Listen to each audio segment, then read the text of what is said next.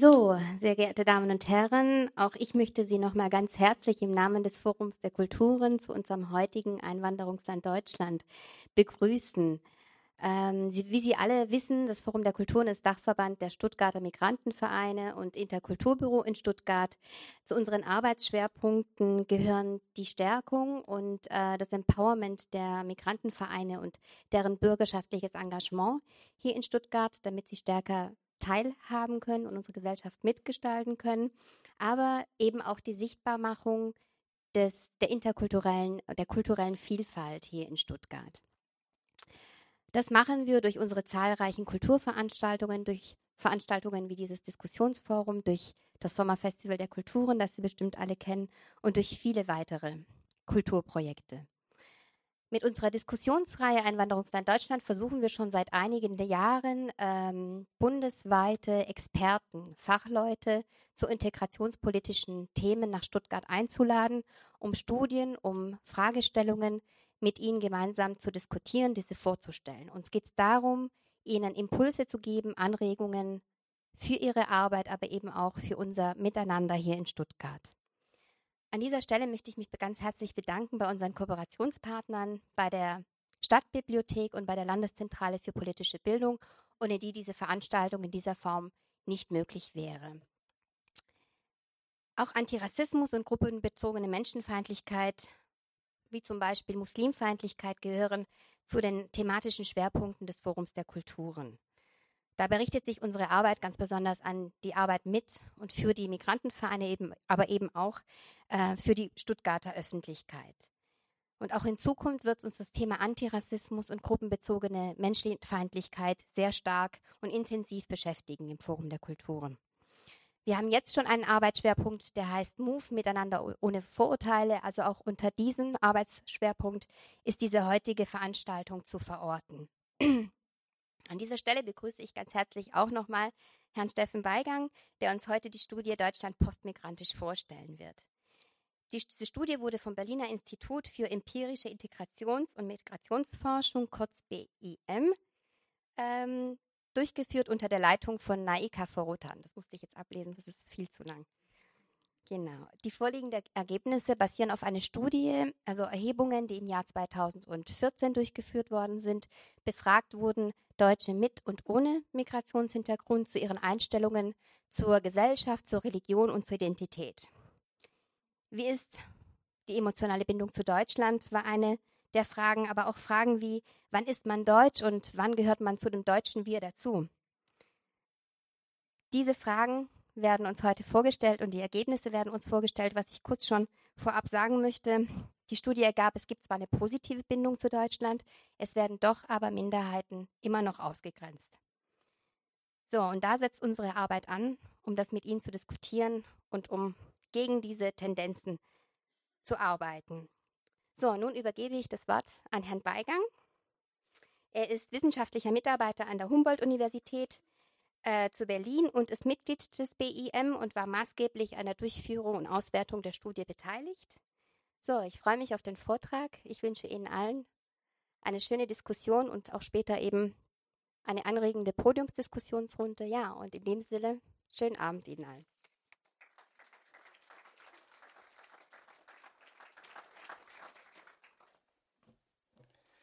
Ja, vielen Dank für den freundlichen Empfang. Ich freue mich sehr, heute hier sein zu dürfen und ähm, die Ergebnisse der Studie vorstellen zu können. Ähm, Sie sehen bereits den Titel Deutschland postmigrantisch. Der Titel ist irgendwie irritierend. Post heißt ja eigentlich immer nach. Nach der Migration. Migration ist abgeschlossen. Das ist damit natürlich nicht gemeint. Gemeint ist Deutschland postmigrantisch in dem Sinne, dass wir uns anschauen, wie Deutschland sich im Prinzip entwickelt unter der Anerkennung, dass Deutschland ein Land ist, was durch Einwanderung geprägt ist. Also ein Einwanderungsland. Wenn Sie sich ein bisschen zurückerinnern, die Frage, ob Deutschland ein Einwanderungsland ist, war politisch hoch umstritten. Mittlerweile herrscht zumindest darüber, dass es faktisch so ist, weitgehende Einigkeit. Mittlerweile sind wir bei einer anderen Frage. Und das sind das, was wir als diese postmigrantischen Aushandlungsprozesse beschreiben würden, nämlich die Frage, was es bedeutet, wenn Deutschland ein Einwanderungsland ist. Das heißt, wer bekommt welche Rechte, wer bekommt welche Rechte nicht, wer gehört dazu, wer gehört nicht dazu, wo verlaufen jetzt diese Grenzen. Und das sind genau diese Fragen, die wir uns hier in dieser Studie gestellt haben. Wir wollten schauen, wie sieht Deutschland heute aus, wie sieht sich Deutschland selber und ganz richtig, wenn ich von Deutschland rede, dann reden wir von Deutschen mit Migrationshintergrund, wir reden von Deutschen ohne Migrationshintergrund, wir reden auch von den hier lebenden Ausländern, äh, wirklich von der gesamten Bandbreite der Gesellschaft in Deutschland. Genau, dazu möchte ich Sie ähm, zu einem kleinen Spaziergang durch unsere Studie einladen. Als erstes möchte ich darauf eingehen, welche Narration es von Deutschland gibt. Also Geschichten, wie sich Deutschland selber versteht, ähm, Geschichten, was Deutschland ist. Dann, was postmigrantisches Deutschsein bedeutet. Das heißt, wo bestehen die Kontakträume, Wissensbezüge, was weiß man übereinander, beziehungsweise auch, weiß man vielleicht eigentlich gar nicht so viel übereinander und redet trotzdem viel übereinander. Und zum Schluss möchte ich das Ganze dann noch etwas konkreter machen, eben an Beispiel der Exklusion des Deutschseins, eben anhand des Ausschlusses aus dem Deutschen, der Frage, wem werden Vorurteile entgegengebracht und wem werden Rechte zugestanden, beziehungsweise natürlich dann auch immer die Frage, wem werden Rechte nicht zugestanden. Das ist im Prinzip das, was ich heute gerne mit Ihnen diskutieren würde. Ähm, wir beginnen bei den Narrationen. Narration, ich habe es gerade gesagt, als Geschichten des Deutschseins, als im Prinzip ein Selbstverständnis, was man hat von Deutschland.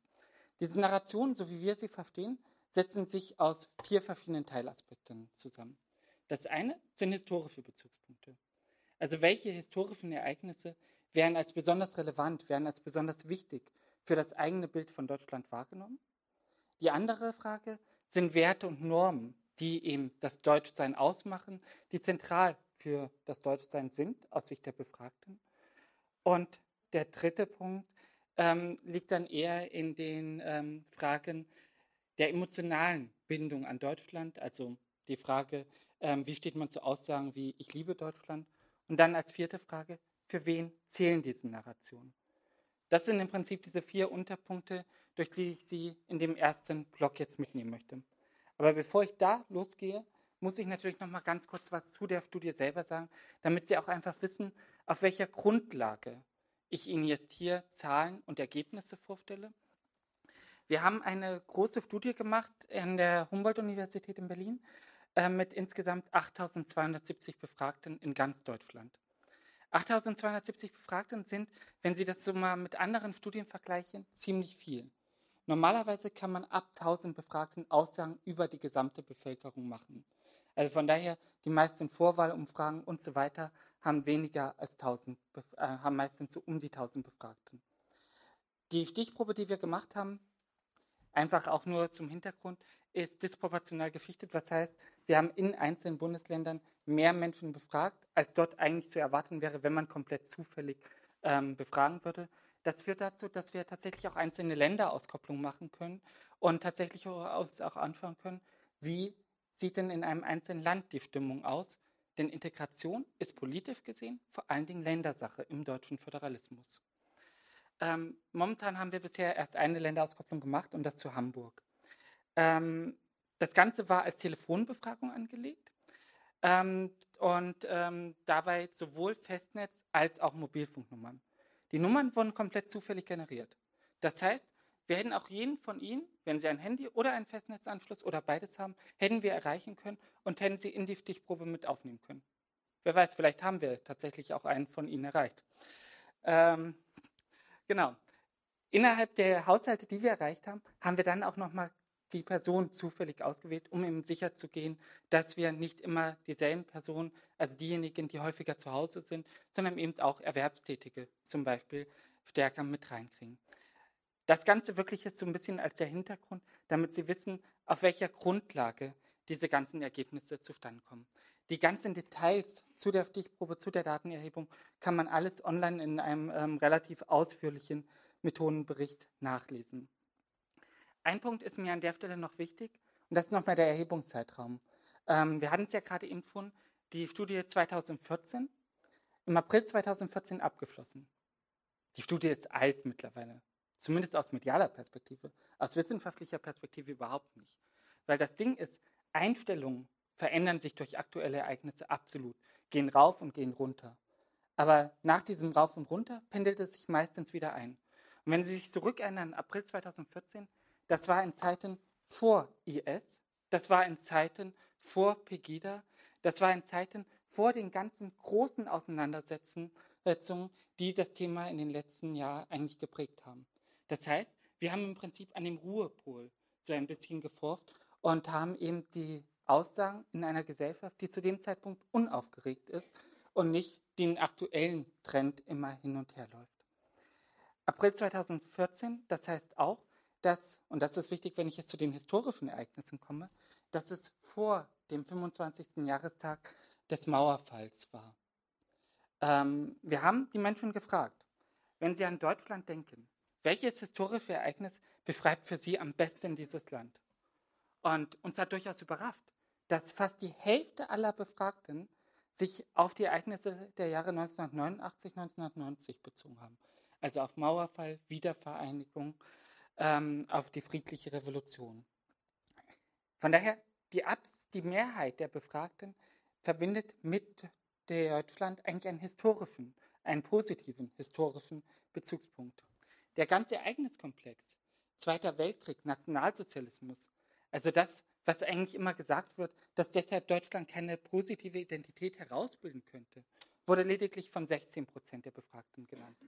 Alle anderen Ereignisse kommen deutlich abgeschlagen dahinter. Also, um das vielleicht einfach mal zu festzuhalten, die Ereignisse des langen 19. Jahrhunderts sind hier mit 2,8 Prozent genauso häufig wie zum, also ähnlich häufig zumindest, wie ähm, fußballbezogene Ereignisse oder die Nennung von einzelnen Fußball-Weltmeisterschaften. Das spielt sich dann alles da unten im einstelligen Prozentbereich ab. Was im Prinzip erstmal nochmal auf diese positive Identität hindeutet. Interessant ist aber jetzt, wenn man auch nochmal genauer reinguckt. Und zwar reinschaut und schaut, was eben bei ähm, Nationalsozialismus Zweiter Weltkrieg genau genannt wurde. Von diesen 16 Prozent waren 12 Prozent die ähm, sich auf den Zweiten Weltkrieg direkt bezogen haben. Allgemeinen Nationalsozialismus dann noch mal ein paar. Interessant auch relativ häufig die Person Adolf Hitler, die genannt wurde. Also im Prinzip eine Personifizierung der nationalsozialistischen Diktatur, die dort teilweise mit stattgefunden hat. Aber ganz selten wurden tatsächlich die Verfolgungsaspekte des Nationalsozialismus genannt, also die politische Verfolgung, die, Morde, die Ermordung von Kranken und Behinderten, der Völkermord an den Sinti und Roma und an den Juden, die insgesamt nur von 0,5 Prozent der Befragten genannt wurden. Diese Fragen sind natürlich auch nochmal unter einer ganz anderen Perspektive wichtig und interessant, nämlich unter der Perspektive, dass wir dieses Jahr am 70. Jahrestag ähm, des Ende des Zweiten Weltkrieges stehen und damit auch am 70. Jahrestag der Befreiung der nationalsozialistischen Konzentrations- und Vernichtungslager, die wir in den nächsten Wochen äh, beginnend mit Buchenwald am 11. April, dann auch immer stärker begehen werden und das Ganze auch stärker dann nochmal in den öffentlichen Fokus rückt. Wo eben tatsächlich auch die Frage ist, jetzt am Ende der Zeitzeugenschaft des Nationalsozialismus, wie geht diese Erinnerung weiter und vor allen Dingen, wie wird diese Erinnerung weiter geprägt? Wird es eben nochmal eine Stärkung dieser Verfolgungsperspektive geben oder wird es am Ende doch der Zweite Weltkrieg sein, der das Leitnarrativ bleibt? Das waren die historischen Bezugspunkte. Sie sehen, erstmal positiv. Interessant ist, wenn man dann nochmal weitergeht, eben zu den Fragen von Wert und Norm, die wir mit assoziierten Eigenschaften von Deutschland ähm, abgefragt haben. Und jetzt sehen Sie hier die Klassiker. Sie sehen Ordnung, zuverlässig, Fleiß, pünktlich. Also das, was man als Sekundärtugenden bezeichnet. Das sind tatsächlich die häufigsten Nennungen, die wir gehört haben. Aber wenn Sie ein bisschen genauer hinschauen, dann sehen Sie dort klein daneben eben auch noch sowas wie offen, ein bisschen größer von sozial und auch demokratisch. Also auch Begriffe, die tatsächlich irgendwo für eine größere Offenheit stehen und auch da nochmal ein anderes Bild von Deutschland zeichnen. Kommen wir jetzt weiter zu der Frage der emotionalen Verbundenheit mit Deutschland. Ich hatte es vorhin schon mal angedeutet, die Aussage, ich liebe Deutschland. 80 Prozent, die dieser Aussage zustimmen, über 80 Prozent, also 85 Prozent, um genau zu sein. Ähm, auch die Frage, wenn ich die deutsche Nationalhymne höre, fühle ich mich positiv berührt. Auch dort eine deutliche Mehrheit, die dieser Aussage zustimmt. Interessanterweise dann schon nicht mehr so deutlich die Frage, ob es wichtig ist, selber als Deutsche oder Deutscher gesehen zu werden. Ähm, ganz eindeutig dann aber wieder das Ergebnis bei der Frage, ich fühle mich deutsch. Also von daher, dort sehen wir auch nochmal so eine starke positive Identifikation mit Deutschland. Die Frage ist vor allen Dingen interessant, wenn man nochmal genauer reingeht und nämlich schaut, wer das denn hier eigentlich gesagt hat. Schauen wir vielleicht zuerst mal auf die politischen Parteien. Wir hatten die ähm, letzte, also die Stimmabgabe bei der letzten Wahl abgefragt und ähm, haben das hier nochmal aufgeschlüsselt nach den Parteien, wo wir genug Befragte hatten, sodass wir darüber Aussagen machen konnten. Sie sehen eigentlich durchgängig bei allen Parteien eine deutliche Mehrheit, die den Aussagen Ich liebe Deutschland bzw. Ich fühle mich deutsch zustimmt. Selbst bei Parteien, wo man solche Aussagen nicht ganz so stark erwarten würde, wie zum Beispiel bei der Linken oder auch bei den Grünen, sind es über zwei Drittel der Befragten, die dort dieser Aussage jeweils zustimmen. Aber nicht nur über die Parteien, also über die politischen Lager und Grenzen hinweg, hat diese Aussage eine hohe Zustimmung, sondern auch, wenn wir uns anschauen, Deutsche mit und Deutsche ohne Migrationshintergrund. Auch da sehen Sie eigentlich grundsätzlich gleiche Ergebnisse. Also sowohl bei den Deutschen mit als auch bei den Deutschen ohne Migrationshintergrund sind es 80 Prozent, über 80 Prozent, die der Aussage, ich liebe Deutschland, zustimmen. Und auch bei der Aussage, ich fühle mich deutsch, sind es zwei Drittel bzw. 86 Prozent. Also auch da wieder sehr deutliche Ergebnisse, was auch nochmal zeigt, dass diese Narration, diese Erzählung des Deutschseins, dieses Bild des Deutschseins tatsächlich anschlussfähig ist, eben über Parteigrenzen und auch über Herkunftsgrenzen hinweg. Ähm, ein ganz ähnliches Bild ist dann auch wieder die Frage, ähm, ich, es ist wichtig für mich, dass die anderen mich als Deutsche oder Deutschen sehen. Genau, gehen wir weiter. Nachdem wir jetzt im Prinzip diesen ersten positiven Bezug haben, ist natürlich die spannende Frage, für wen gilt das? Wer kann jetzt tatsächlich deutsch sein? Und ähm, wir haben an der Stelle gefragt, welche Kriterien wichtig sind, ähm, um als Deutsch anerkannt zu werden. Die absolute Mehrheit der Befragten, die auf das äh, Sprechen der deutschen Sprache verwiesen hat. Ein Kriterium, was man erwärmen kann, was jeder, der hier lebt, im Laufe der Zeit erwärmen kann. Ebenso sehr viele, die gesagt haben, die deutsche Staatsangehörigkeit zu haben. Auch das etwas, was mit deutlich mehr Aufwand äh, teilweise nochmal verbunden ist, aber was man auch erwärmen kann. Also von daher erwerbbare Kriterien, die die wichtigsten sind. Und jetzt kommt das, was die ganze Studie hindurch begleitet, nämlich das Aber. Ähm, auch wenn das die meisten sagen, gibt es immer noch ca. 40 Prozent, die Kriterien anlegen, die nicht so leicht zu erwärmen sind. Also eben akzentfrei Deutsch zu sprechen. Auch wer Jahrzehnte hier in Deutschland lebt, spricht nicht unbedingt akzentfrei Deutsch. Und trotzdem finden das ca. 40 Prozent der Befragten wichtig, um tatsächlich als Deutsch angesehen zu werden. Auch ähm, die Frage, deutsche Vorfahren zu haben, etwas, was natürlich überhaupt nicht in dem Sinne erwerbbar ist, halten ähm, über 35 Prozent der Befragten noch für wichtig, um als Deutsch angesehen zu werden. Und dann kommen wir zu dem Punkt, der natürlich auch nochmal ganz spannend ist, weil es da um eine konkrete Minderheit geht, die teilweise ausgeschlossen wird, nämlich die Frage, auf das Kopftuch zu verzichten, wo auch knapp 40 Prozent der Befragten sagen, dass das wichtig sei, auf das Kopftuch zu verzichten, um tatsächlich dort zu sein.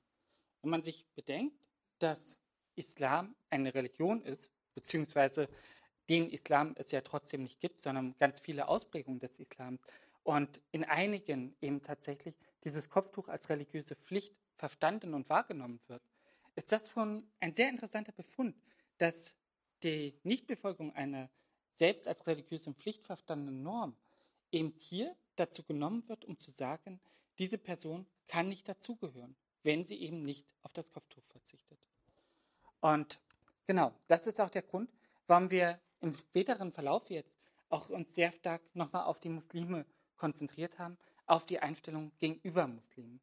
Weil das, was wir hier sehen, dass 40 Prozent sagen, dass wer ein Kopftuch trägt, nicht deutsch sein kann.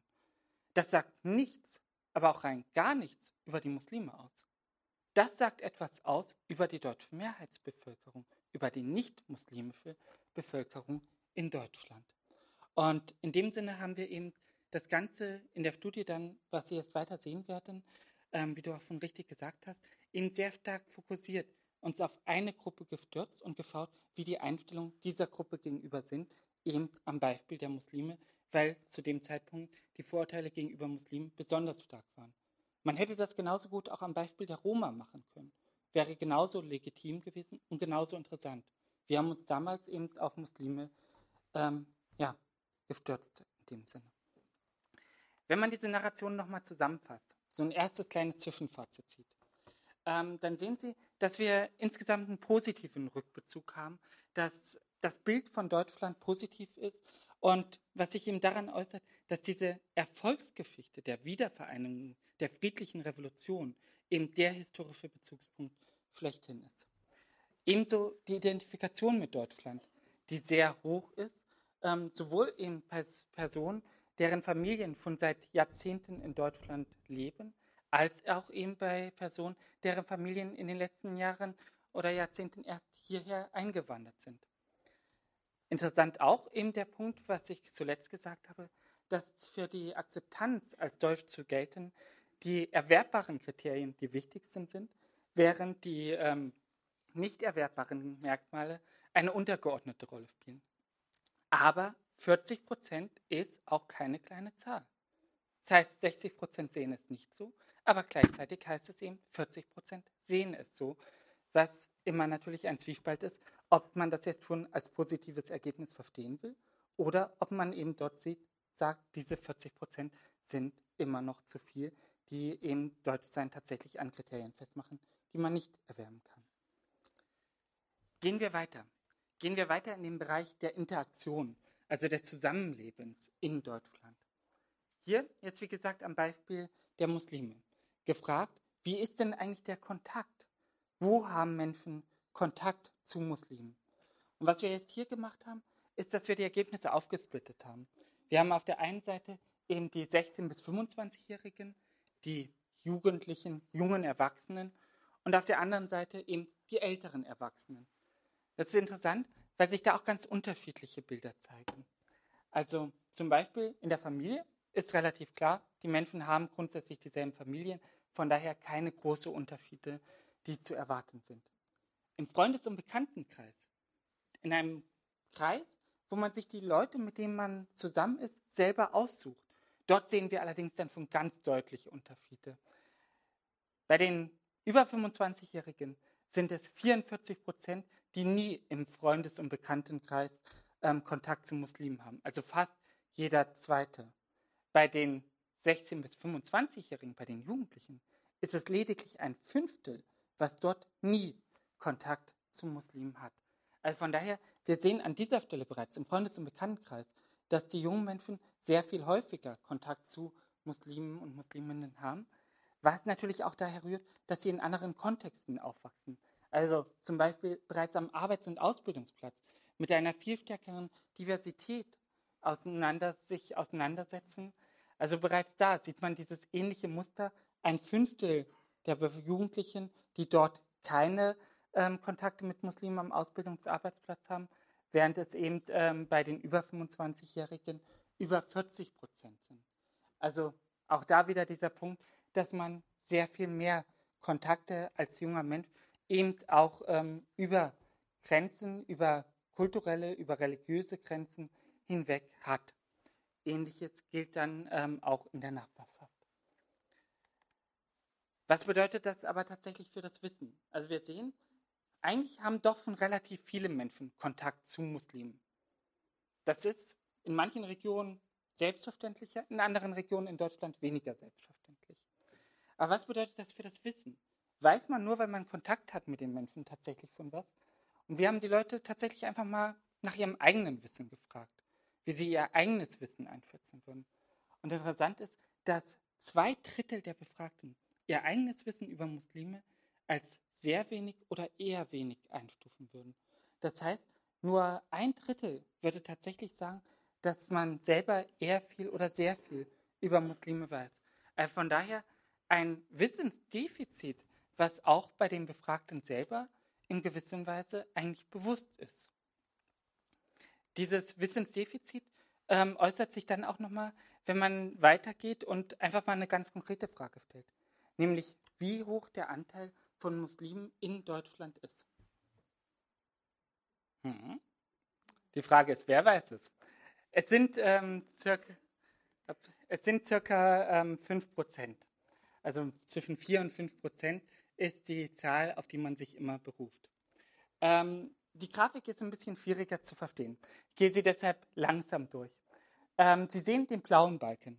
Das sind 11,7 Prozent, die tatsächlich auf diesem Bereich zwischen 4 und 5 Prozent einen Wert gesagt haben, die also tatsächlich richtig liegen. Wenn man sich überlegt, dass wir dort äh, wirklich auf einen Prozentpunkt genau sind, ist das eine relativ große Zahl, die den Wert exakt weiß. 8,3 Prozent, die den Wert unterschätzen.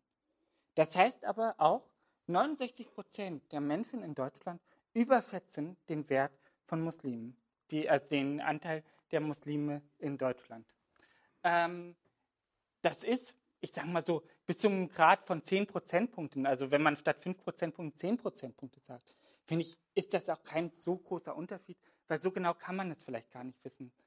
Aber selbst wenn man das eben so die Grenze macht, dann haben wir immer noch circa 40 Prozent die eben deutlich den Anteil überschätzen und die sagen, dass der Anteil von Muslimen in Deutschland über 10 Prozentpunkte beträgt. Man kann es dann noch weiter gehen. Man kann sagen, okay, 20 Prozentpunkte. Aber auch da nochmal. Es sagen, dass der Anteil von Muslimen in Deutschland irgendwo zwischen 20 und 100 Prozentpunkte beträgt. Gab es auch einzelne Stimmen, da muss man dann auch überlegen, wie ernst man das nehmen kann. Ähm, sagen im Prinzip äh, 20 Prozent, die eine so deutliche Überschätzung haben. Und ähm, tatsächlich auch ohne Witz, die teilweise sehr extremen Angaben von ähm, irgendwas um die 50, 60 Prozent waren teilweise ernst gemeint. Ich habe teilweise in die Interviews mit reingehört, die Leute meinten das ernst. Sie haben im Prinzip innerlich überall Muslime gesehen. Das waren teilweise Menschen, die älter waren, die nicht mehr sehr mobil sind, nicht mehr häufig rausgekommen sind ähm, und im Prinzip dadurch einen völlig verzerrten Eindruck von der Wirklichkeit hatten. Aber von daher, wir haben eben auf der einen, wir haben diese starke Überschätzung. Und interessant ist, dass diese Überschätzung auch damit einhergeht, dass Muslime als aggressiver gezählt werden. Also je stärker die Menschen es überschätzt haben, desto eher hatten sie auch Stereotype, haben Muslime als aggressiver angesehen. Von daher ist diese Frage nicht ganz unproblematisch. Also, fassen wir das vielleicht an der Stelle auch noch mal kurz zusammen. Wir haben eben an dieser Stelle auf der einen Seite ähm, diesen häufigeren Kontakt, den Jugendliche zu Muslimen haben, sowohl in diesen frei wählbaren Bereichen wie Freundeskreis, als auch in den Bereichen, wo sie quasi zwangsweise sind, wie Schule, Ausbildung, Beruf und so weiter. Ähm, das Wissen über Muslime wird als gering eingestuft. Wichtigste Wissensquellen sind neben Medien tatsächlich interessanterweise auch die Kontakte zu Muslimen. Und da kommen wir natürlich auch nochmal an eine ganz andere spannende Frage, weil nicht jeder, der als Muslim angesehen wird, ist auch tatsächlich ein Muslim, sondern man geht dann eben zu seiner Dönerbude und dort ist jemand und der sieht irgendwie so aus. Und dann setzt da im Prinzip ein Stereotyp aus, dass Leute mit einem bestimmten Aussehen automatisch Muslimen sind und automatisch so geschrieben und markiert werden. Also von daher ist tatsächlich auch äh, dieser spannende Punkt, dass ähm, diese Kontaktfrage natürlich dadurch auch eine gewisse Unsicherheit hat, weil wir gefragt haben nach denjenigen, die die Menschen tatsächlich selber als ähm, Muslime sehen und nicht, ob diejenigen dann tatsächlich auch Muslime sind. Ähm, genau, jeder zweite überschätzt den Anteil der Muslime deutlich und ein Viertel sogar sehr deutlich, das, was ich gerade eben auch schon gesagt habe. Und je stärker der Anteil der Muslime überschätzt wird, desto stärker ist eben tatsächlich auch das Gefühl, dass Muslime einen in irgendeiner Weise bedrohen würden. Ähm, damit machen wir nochmal einen Cut und gehen von diesen Zusammenlebenfragen nochmal auf eine etwas abstraktere Ebene auf eine Ebene, wo es darum geht, welche Vorurteile haben Menschen gegenüber Muslimen. Und wir haben es anhand von drei Fragen gemacht. Gerade die ersten beiden, Muslime sind aggressiver als wir und muslimische Eltern sind genauso bildungsorientiert wie wir, sind Fragen oder sind ähm, Aussagen, die einem relativ häufig unterkommen. Es sind irgendwie so Aussagen, die gerade auch im Rahmen der Sarrazin-Debatte ziemlich salonfähig geworden sind. Interessant, Positivergebnis, 64 Prozent lehnen, also fast zwei Drittel, lehnen die Aussage, Muslime sind aggressiver als wir, ab. 26 Prozent stimmen ihr allerdings zu. 26 Prozent ist ungefähr ein Viertel. Das ist natürlich eine Minderheit damit. Aber wenn man sich überlegt, ähm, man braucht ja einfach nur mal äh, entgegenzusetzen, wenn man sich Wahlergebnisse anschaut und meinetwegen überlegt, wie viele Prozent eine Partei wie zum Beispiel die SPD bekommt. Ähm, und kann sich dann nochmal fragen, ob man 26 Prozent als viel oder als wenig betrachtet. Ähnlich ist es dann bei den muslimischen Eltern, sind genauso bildungsorientiert wie wir. Dort sind es eben äh, erstmal interessanterweise auch 15 Prozent, die zu dieser Frage keine Aussage treffen wollten oder treffen konnten. Und ähm, tatsächlich 55 Prozent, die dieser Aussage zustimmen. Die letzte Frage, die wir hatten, wir sollten Muslimen mehr Anerkennung entgegenbringen. Das sind zwei Drittel, die dieser Aussage auf einer sehr abstrakten Ebene zustimmen, dass wir Muslimen mehr Anerkennung entgegenbringen sollten. So, wer von Ihnen ist über die Fragestellung gestolpert? Die Fragestellung ist nämlich ein Trick. Wir haben in dieser Frage nämlich was ganz anderes noch mit abgefragt. Keine, also keiner ist zu viel gesagt, aber lediglich ein bis zwei Prozent der Befragten sind über diese Fragestellung gestolpert. Weil was wir hier gemacht haben, ist, dass wir einen Gegensatz aufgebaut haben. Wir und die Muslime. Wir haben zwei Gruppen aufgebaut. Die Menschen haben es hingenommen. Dieser Gegensatz zwischen wir und den Muslimen ist so stark verinnerlicht, ist so selbstverständlich, dass ähm, er tatsächlich einfach hingenommen wird. Und fies wie wir sind, wollten wir das Ganze noch weiter treiben. Wir wollten wissen, ja, wer ist denn nun eigentlich dieses Wir? Wer ist denn diese Gegenkategorie? Eigentlich ist die Frage, wenn man es logisch betrachtet, ganz einfach. Die logische Gegenkategorie zum Muslim sind Nicht-Muslime. Relativ einfach. Was man aber natürlich sagt, was auch wieder ganz stark verinnerlicht ist, sind Aspekte wie die Deutschen, wir Deutschen, Deutsche. Andere haben ähm, so ihr lokales Umfeld, ihre Familie oder auf sich selber Bezug genommen. Aber tatsächlich, die meisten eben tatsächlich irgendwas mit Deutschland festgemacht.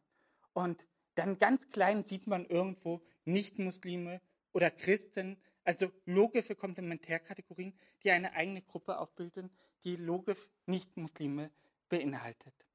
Also von daher, diese dieses Wortkategorie Muslime versus Deutsche, was im Prinzip immer so ein bisschen ausschließt, dass es deutsche Muslime gibt. Und über die Hälfte der Muslime in Deutschland hat die deutsche Staatsangehörigkeit. Dieses, dieser, dieser Widerspruch zwischen Deutschen und Muslimen, der ist tatsächlich ganz stark verankert. Das ist nichts, was unbedingt auch mit Vorurteilen an dieser Stelle einhergehen muss. Also nur weil die Menschen hier sagen, dass sie ähm, an Deutsche gedacht haben, heißt das nicht, dass damit auch Vorurteile einhergehen. Aber es zeigt einfach, dass diese, diese Kategorisierung sehr stark verinnerlicht ist. Und es, man kann sich, also man kann über die Frage natürlich auch streiten. Aber ich kann jeden einladen, wenn wir die Fragen anders gestellt hätten. Wenn wir gefragt hätten, Frauen sind aggressiver als wir. Oder wenn wir gefragt hätten, ähm, Juden sind ähm, genauso bildungsorientiert wie wir. Dann wäre diese Kategorisierung, dieser Widerspruch zwischen Deutsch und wir schon wieder deutlich weniger stark sondern da wären dann eher die logischen Komplementärkategorien gekommen. Bleiben wir nochmal im abstrakten Bereich, der Frage der Anerkennung von Teilhaberechten. Etwas in einer Demokratie eigentlich Selbstverständliches. Wenn Muslime in Deutschland Forderungen stellen, dann ist das ihr gutes Recht. Stimmen die meisten Menschen zu. Bei den über 25-Jährigen sind es knapp zwei Drittel, bei den 16- bis 25-Jährigen sind es 85 Prozent. Also bei den Jüngeren nochmal deutlich mehr, die dieser Aussage zustimmen. Aber grundsätzlich wird dieses demokratische Teilhabe, dieses demokratische Recht ähm, Muslimen anerkannt. Aber auch hier wieder ein Viertel bei den über 25-Jährigen, die dieses Recht eben nicht anerkennen. Die im Prinzip, wenn man es umgedreht formuliert, sagen, Muslime sollten in Deutschland eigentlich keine Forderungen stellen. Also wir haben es auch mal noch getestet dann mit einer anderen Frageformulierung, nämlich wenn Muslime in Deutschland Forderungen stellen, dann ist das ein Zeichen von Undankbarkeit. Natürlich auch ein krasser, krasses Ding, was hier drin steckt. Muslime müssen dankbar sein. Für was eigentlich? Gute Frage. Ähm, diese Aussage, die wurde auch wieder von der Mehrheit der Befragten abgelehnt, aber auch hier wieder eben 20 Prozent ungefähr bei den über 25-Jährigen, die dieser Aussage zustimmen.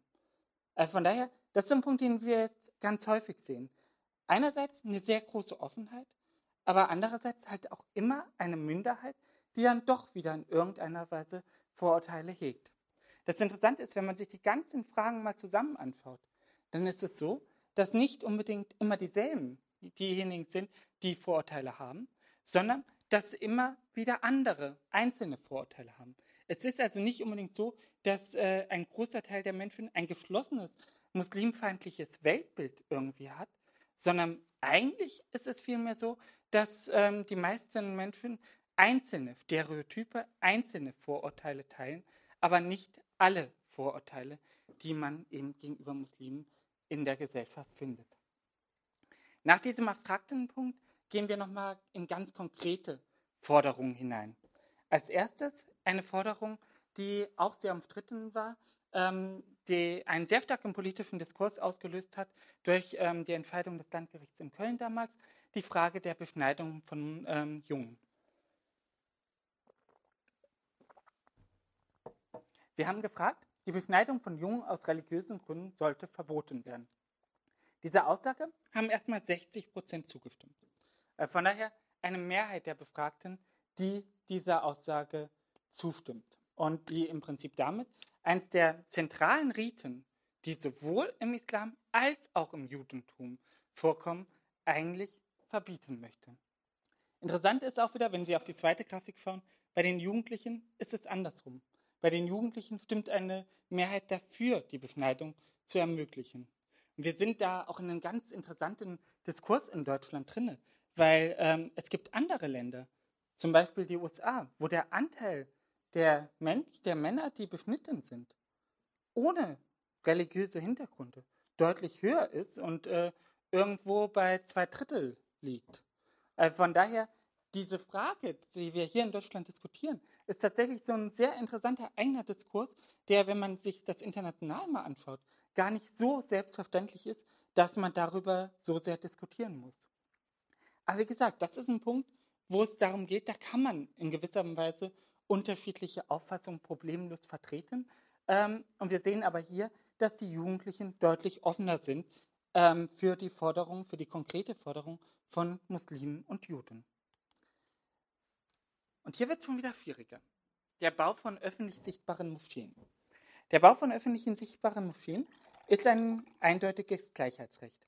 Hier geht es darum, Muslimen dieselben Rechte zuzugestehen, wie sie eben Juden, wie sie ähm, Christen und so weiter zugestanden werden. Nämlich diese sozialräumliche Anerkennung zu erfahren. Diese Anerkennung im Stadtbild tatsächlich dazuzugehören. Und wenn man sich das hier anschaut, dann ist eben tatsächlich ähm, eine knappe Mehrheit dafür, ähm, der Meinung, dass man ähm, den Bau von öffentlich sichtbaren Moscheen nicht einschränken sollte. 40 Prozent aber, die tatsächlich fordern, dieses Recht einzuschränken. Und wir sind da tatsächlich an einer dieser Grundfragen, weil da geht es darum, gleiche Möglichkeiten für alle Religionen zu ermöglichen. Hier geht es nicht darum, irgendwelche Ausnahmeforderungen, irgendwelche speziellen, besonderen Wünsche einer Religionsgemeinschaft anzukennen, sondern hier geht es darum, ihr ureigenstes Recht auf eben diese sozialräumliche Anerkennung, auf eben die Möglichkeit, ähm, ja, auf städtebaulich präsent zu sein, ähm, anzuerkennen. Und wir sehen auch hier wieder, dass die Ablehnung ähm, einer Einschränkung des Baus von öffentlich sichtbaren Moscheen bei Jugendlichen deutlich größer ist als bei den über 25-Jährigen. Gehen wir weiter. Die Beziehungen in Deutschland zwischen Staat und Religionsgemeinschaften sind durch ein, ja, sind sehr enge Beziehungen, gekennzeichnet durch eine offene Neutralität, durch eine hereinnehmende Neutralität der Religionsgemeinschaften in den Staat. Eines der Kernbeispiele dafür ist der Religionsunterricht, ein institutionelles Recht, ähm, was allen Religionsgemeinschaften gleichermaßen zusteht. Und auch hier finden wir erstmal, dass der Religionsunterricht sehr positiv bewertet wird. Wenn man nach Religionsunterricht allgemein fragt, sagen über 80 Prozent der Befragten, und zwar sowohl der über 25-Jährigen als auch der 16- bis 25-Jährigen, über 80 Prozent, Religionsunterricht sollte an staatlichen Schulen angeboten werden. Also von daher erstmal ein sehr großer Rückhalt für den Religionsunterricht. Interessant ist, dass auch der islamische Religionsunterricht einen relativ starken Rückhalt genießt. Nicht ganz so stark wie der Religionsunterricht selber, aber auch zwei Drittel der Befragten insgesamt, die sich für einen islamischen Religionsunterricht aussprechen, eben da, wo auch eine große Zahl von Muslimen lebt. Ähm, der Punkt ist insoweit natürlich ganz spannend, weil die Frage des Religionsunterrichts äh, tatsächlich auch mittlerweile eine Frage ist, die politisch allgemein anerkannt wird, dass man einen Religionsunterricht für Muslime einführen sollte wo aber tatsächlich die Umsetzung die ganz große Frage ist. Das einzige Land, was ein, beziehungsweise mittlerweile gibt es zwei Länder, die einen Religionsunterricht eingeführt haben für Muslime, der sehr ähnlich dem Religionsunterricht für ähm, die christlichen Konfessionen ist. Das sind Hessen und Niedersachsen. Nordrhein-Westfalen hat auch einen Religionsunterricht eingeführt für Muslime, der allerdings ähm, sehr stark das Selbstbestimmungsrecht der muslimischen Verbände einschränkt. Auch Baden-Württemberg ist äh, dabei, ähm, ein, seit mehreren Jahren einen Modellversuch für, die, ähm, für den islamischen Religionsunterricht ähm, zu haben. Ähm, aber auch hier ist diese Mitwirkung, und das zeichnet eigentlich genau dieses Konzept des Religionsunterrichts aus, dass die Religionsgemeinschaften ganz stark mitwirken an diesem Religionsunterricht und die Lehrinhalte mitbestimmen können. Ähm, auch da ist auch Baden-Württemberg an der Stelle etwas hinterher und hat es immer noch nicht geschafft, diese Mitwirkung auf eine stabile Basis zu stellen. Und das, obwohl dieser Rückhalt für den islamischen Religionsunterricht da wäre. Dass diese, dass diese Mitwirkung nicht zustande kommt, liegt, muss man ehrlicherweise natürlich auch zugeben, gleichzeitig auch daran, dass ähm, es sehr schwierig ist, einen Ansprechpartner unter den muslimischen Verbänden zu finden, der tatsächlich in der Lage ist, für alle Muslime in einem Land einen Religionsunterricht anzubieten. Die hohe Zustimmung zum Religionsunterricht hängt vielleicht auch einfach damit zusammen, dass der Religionsunterricht großen ähm, Herausforderungen ausgesetzt war. Gerade im Zuge der Wiedervereinigung, gerade mit der Zunahme von Kirchenaustritten, war es keineswegs mehr selbstverständlich, diese enge partnerschaftliche Beziehung zwischen Staat und Religionsgemeinschaften beizubehalten. Und ähm, tatsächlich auch von Seiten der Kirchen gab es dann einen immer stärkeren Umschwung, dass man eben einen solchen islamischen Religionsunterricht bräuchte, weil nur wenn das Konzept Religionsunterricht stabilisiert wird und von allen Religionsgemeinschaften getragen wird, nur dann kann sich dieses Konzept auch dauerhaft in Zukunft erhalten. Er hätte keine Bestandschance, wenn er eben ein rein christlicher Religionsunterricht wäre und man eben zu große Zugangshürden für andere Religionsgemeinschaften aufbauen würde. Sie sehen, damit kommen wir an ganz aktuelle Fragen. Ähm, die letzten beiden Sachen, die ich habe, die auch wieder stark zusammenhängen, sind einerseits religiöse Symbole im Klassenzimmer relativ ausgewogenes ähm, Verhältnis, ob man die jetzt nun ähm, aufhängen können sollte oder nicht. Ähm, grundsätzlich sind Jugendliche da ein bisschen offener als ähm, ältere Menschen. Ähm, religiöse Symbole im Klassenzimmer, das sind zum Beispiel das Kruzifix. Aber wenn Sie an letzten Freitag oder eigentlich schon an Donnerstag, als die Taz äh, es vorab berichtet hat, gibt es auch ein religiöses Symbol, was nicht unbedingt als religiöses Symbol im Klassenzimmer zählt, sondern eigentlich primär ein religiöses Symbol einer Lehrerin ist, nämlich die Frage des Kopftuches. Ähm, das Bundesverfassungsgericht hat die Regelung in Nordrhein-Westfalen als verfassungswidrig eingestuft, beziehungsweise hat sie verfassungskonform auslegen müssen, weil sie, so wie sie da war, nicht verfassungskonform war. Ich habe Ihnen an der Stelle mal die Regelung in Baden-Württemberg mitgebracht. Interessanterweise ist die Regelung von Baden-Württemberg quasi eins zu eins identisch mit der von Nordrhein-Westfalen.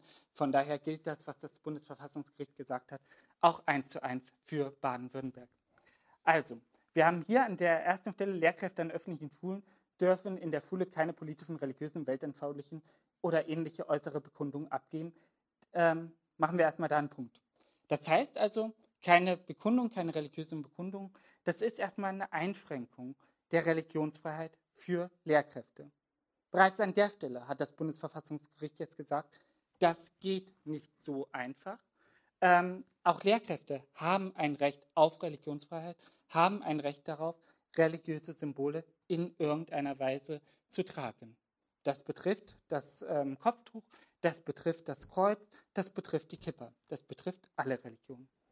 So, gerechtfertigt ähm, hat man das Ganze dann damit, dass diese äußeren Bekundungen geeignet wären, die Neutralität des Landes gegenüber Schülern und Eltern ähm, oder den politischen und religiösen und weltanschaulichen Schulfrieden zu gefährden oder zu stören.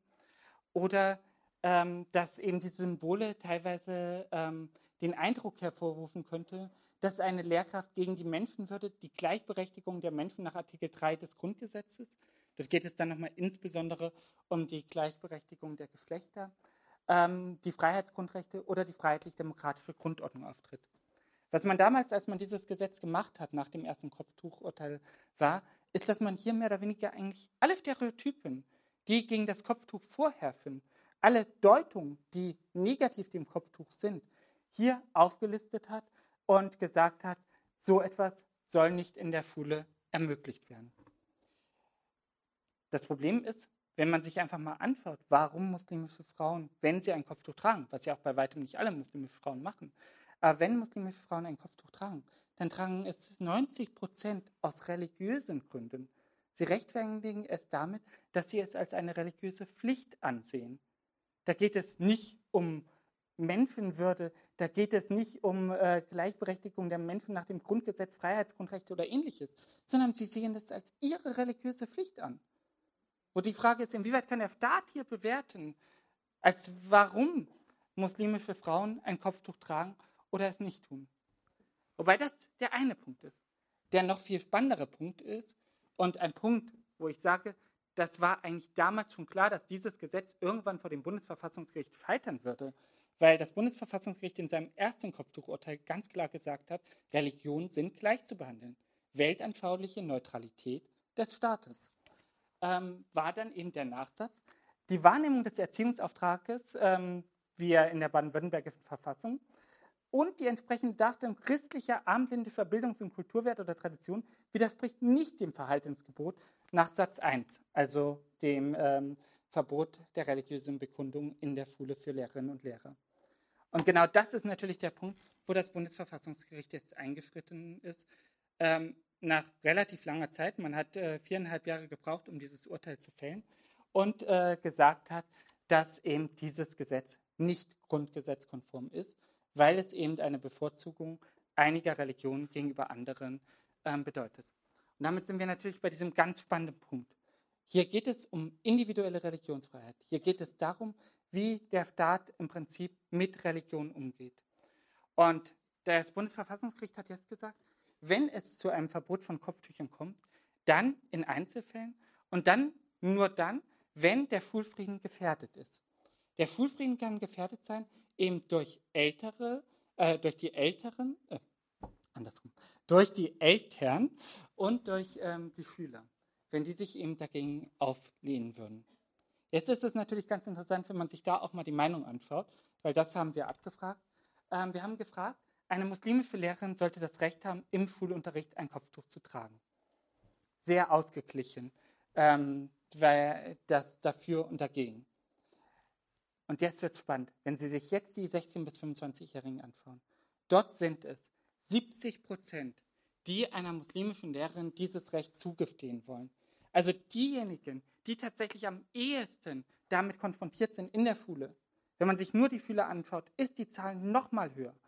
Diejenigen, die tatsächlich am ehesten damit konfrontiert sind in der Schule, die haben kein Problem damit, wenn eine Lehrerin ein Kopftuch trägt. Und bei den Älteren, bei den über 25-Jährigen, dort sind es dann circa auch nochmal 50-50 derjenigen, die ähm, den muslimischen Lehrern das als ihr Recht zugestehen wollen und diejenigen, die es eben nicht als ihr Recht zugestehen wollen. Ähm, das ist natürlich so ein ganz spannender Punkt, wo wir auch jetzt nochmal in der ganz großen politischen äh, Diskussion sind, nach dem Urteil des Bundesverfassungsgerichts, inwieweit man jetzt die Religionsfreiheit von Lehrerinnen eben zum, ja, zur Auseinanderse Auseinandersetzung freigibt für muslimfeindliche oder ähm, islamophobe Strömungen, die sich eben dagegen zur Wehr setzen und den Schulfrieden stören, um tatsächlich das Kopftuch zu verhindern. Aber wer da das Urteil des Bundesverfassungsgerichts liest, und das wurde in den Medien meiner Meinung nach nicht immer genau genug gemacht, wer da das Urteil des Bundesverfassungsgerichts genau liest, sieht, dass das Bundesverfassungsgericht der Schule auch gleichzeitig noch einen Auftrag mitgibt. Nämlich, Schule soll zur Toleranz erziehen. Und wenn man zur Toleranz erziehen soll, dann kann man natürlich nicht kapitulieren vor denjenigen, die hier Religionsfreiheiten einseitig einschränken wollen. Ähm, genau, das ist im Prinzip von die letzten Zahlen, die ich Ihnen präsentiere. Ich will das letzte Kapitel noch mal kurz zusammenfassen.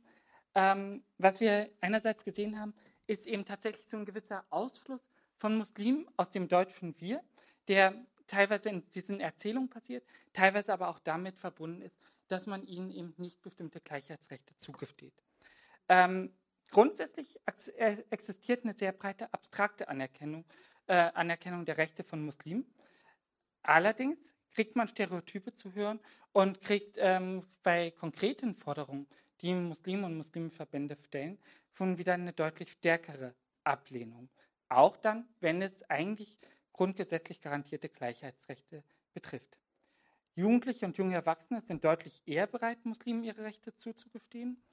Und der andere Punkt, der letzte Punkt, diese Vorurteile, die man, die, die Menschen gegenüber Muslimen haben, sind eben nicht konzentriert auf einen kleinen Teil der Gesellschaft. Die bösen Muslimfeinde, von denen wir uns alle freisprechen können, die irgendwo anders sind. Sondern das Interessante ist, tatsächlich, tatsächlich ein breiter Teil der Gesellschaft mindestens ein, zwei Vorurteile tatsächlich gegenüber Muslimen hat. Und das Ganze ist eben hier jetzt nur gemacht am Beispiel der Muslime. Wenn wir das für andere Gruppen gemacht hätten, hätten wir das vermutlich nahezu genauso nachzeichnen können. Was zeigen uns also diese Ergebnisse jetzt insgesamt?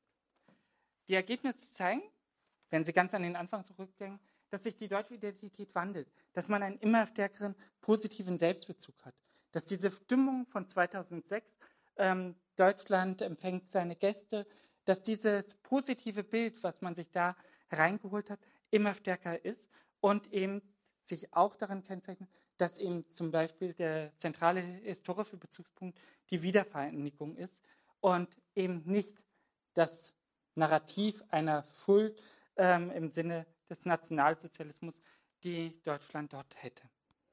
Ähm, wir haben diese emotionale hohe Verbundenheit, die quer über alle Lager, über alle politischen Lager, über alle Gesellschaftsgeschichten hinweg ist, bei Jugendlichen wie bei Älteren, über die Parteien, über äh, Menschen mit äh, deutschem Mitmigrationshintergrund und Deutsche ohne Migrationshintergrund. Sie lieben Deutschland, sie fühlen sich genauso deutsch und ihnen ist es genauso wichtig, als Deutsche gesehen zu werden. Wir haben die Besetzung der deutschen Identität, die sehr positiv ähm, besetzt ist ähm, und offen bleibt, also anschlussfähig auch für Menschen, die erst neu nach Deutschland kommen, aber partiell eben tatsächlich auch geschlossen. Wie gesagt, immer der Punkt. Wenn wir von 40 Prozent reden, reden wir von einer Minderheit, aber wir reden von einer relativ großen Zahl, die eben immer noch bereit ist, zum Beispiel Muslime aus diesem nationalen Narrativ, aus diesem nationalen Wir in irgendeiner Weise auszuschließen. Wir haben das sehr geringe Wissen über Muslime, das vor allen Dingen über Medien erlangt wird. Und eben der Punkt, dass diejenigen, die am wenigsten wissen, gleichzeitig auch am stärksten das Bedrohungsgefühl haben, ähm, und dass da, wo sich das Wissen eben nicht primär aus den Medien ergibt, sondern durch den persönlichen Kontakt, dass da auch die Stereotype geringer sind. Und ein letzter Punkt, das, was ich Ihnen gerade eben gezeigt habe, dass die Vorurteile gegenüber Muslimen eben verbreitet sind, ähm, aber auf abstrakter Ebene ihnen dennoch eigentlich Anerkennung entgegengebracht wird. Allerdings dann, wenn es konkret wird, das eben wieder aussetzt und bei konkreten Forderungen, die tatsächlich ähm, diese Gleichheit berühren, ähm, dass da im Prinzip schon wieder deutlich mehr Abwehr herrscht. Das sind eigentlich so diese empirischen Ergebnisse, die ich Ihnen an dieser Stelle gerne vorstellen würde und die ich jetzt auch sehr, sehr gerne mit Ihnen diskutieren würde, was das denn eigentlich heißt für uns, für Deutschland, für Menschen mit Migrationshintergrund, Menschen ohne Migrationshintergrund, Muslime, Nicht-Muslime und so weiter. Vielen Dank.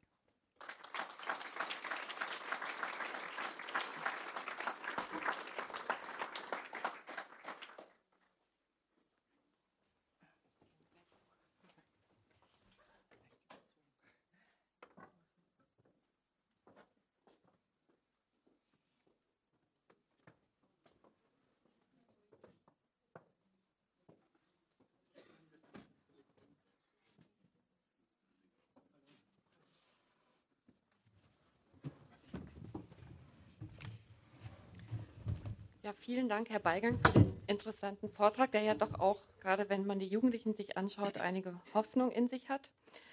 Bevor wir jetzt aber in die Diskussion einsteigen, würde ich Ihnen gerne noch die Podiumsteilnehmer kurz vorstellen. Ich fange mit Herrn Sofolu an, Bundesvorsitzender der türkischen Gemeinde Deutschlands und langjähriges Mitglied der türkischen Gemeinde Baden-Württemberg. Herzlich willkommen.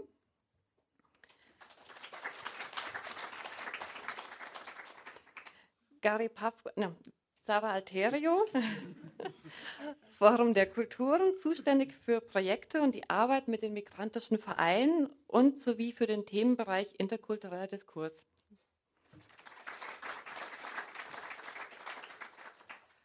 Und Gary Pavkovic, seit 2001 Integrationsbeauftragter der Stadt Stuttgart. Er ist für die Erstellung und die Fortschreibung des gesamtstädtischen Konzepts Stuttgarter Bündnis für Integration zuständig. Herzlich willkommen. Ja, ich fange gleich mal an, wenn wir schon so eine illustre Runde hier oben sitzen haben.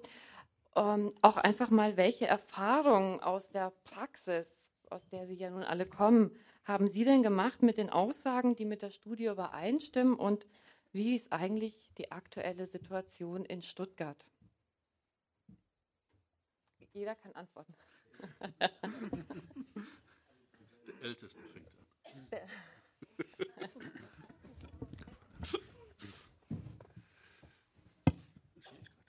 Ja, die kommunale Integrationspolitik äh, hat einen lokalen Identitätsbezug. Und wir verfolgen in Stuttgart das inklusive Territorialprinzip. Jeder, der in Stuttgart lebt, ist Stuttgarter, Stuttgarterin gehört dazu. Und das ist relativ kompatibel mit anderen Teilidentitäten. Also ich bin Muslim und Stuttgarter. Ich bin äh, Kroatin, Afghane, Fußballspieler, äh, was weiß ich, und Stuttgarter, Stuttgarterin. Das ist kompatibel. Also dieses Wir auf lokaler Ebene gelingt eher. Und auch gewisse Zustimmung zu gewissen Dingen, die deutschlandweit eher schwierig sind. Sichtbare Moschee, ich meine, wir haben noch keine sichtbare Moschee in Stuttgart, aber zu, zumindest die mediale Diskussion darüber in den letzten Wochen, Monaten war, querbeet, ja, können wir uns gut vorstellen. Äh, schwieriger ist es dieses Wir, wir Deutsche, also dieses nationale Wir ist für viele schwierig. Ja, ich bin Kroate und Deutscher, ich bin Buddhist und Deutscher, ich bin was auch immer, äh, afrikanischstämmig und Deutscher. Und da ist oft dieses Entweder-Oder. Also von, so gesehen haben es kommunale Integrationsakteure leichter.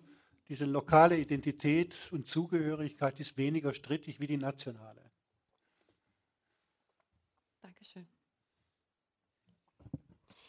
So, das Forum der Kulturen als Dachverband der Migrantenvereine. Wir haben natürlich mit zahlreichen Migrantenvereinen zu tun und natürlich auch mit deren Communities. Und ich schließe mich eigentlich da an, was der Gary Pavkovic gesagt hat. Das ist einfacher, wenn man natürlich in Stuttgart sagt, wir sind alle durch Stuttgarter, das funktioniert auch. Dennoch muss ich sagen, viele Vorurteile bzw. Erfahrungen, Diskriminierungserfahrungen, die heute so angerissen wurden, ähm, haben wir in unserer Arbeit ähm, schon auch erfahren, kriegen wir auch mit durch unsere runden Tische zum Beispiel zum Thema Bildung. Also es gibt immer wieder Geschichten, da hören wir, wie ähm, Jugendliche, wie Frauen mit Kopftuch eben diskriminiert werden. Aber das äh, ist auch unabhängig von Muslim sein oder nicht Muslim sein. Das erfahren eben auch andere migrantische Minderheiten hier in Stuttgart, dass man ihnen zuschreibt, dass sie bildungsfern seien und so weiter und so fort. Ähm, ganz besonders für Vereine ist es immer wieder schwierig, wenn man, das ist für alle Menschen mit Migrationsgeschichte oft, wenn der Name so klingt, auf Wohnungssuche oder wenn man auf Arbeitssuche ist. Bei Vereinen ganz häufig, wenn sie auf Raumsuche sind für ihre Vereinsräume, da ist es immer, da geben wir denn die Räumlichkeiten doch nicht her. Also das, wir sprechen da, wir sehen das Problem, wir haben die Erfahrung schon auch mit muslimischen Vereinen, aber natürlich auch möchte ich da den Bogen spannen zu den anderen Communities. Also als ich äh, mal diese, diese Studie mal angehört habe und diese Fragen mich selber gestellt habe, äh, kamen auch bei mir sehr interessante Antworten. Zum Beispiel liebe ich Deutschland. Ja. Allein diese Frage, äh, liebe ich die Deutschen? Ja, manchmal mehr als sich selbst. Äh, was hat das jetzt mit meinem Wir zu tun, äh, mit meinem Dasein zu tun, mit Deutschland zu tun? Eigentlich weniger. Das ist etwas, was ich so ein bisschen in Deutschland sehr komisch finde. Man stellt immer wieder so, so ganz Stereo-Fragen, um vielleicht auch mal irgendwelche Stereo-Antworten zu finden, um irgendwelche Stereotypen dann anschließend rauszuholen, über die man anschließend diskutieren kann. Äh, das machen wir heute.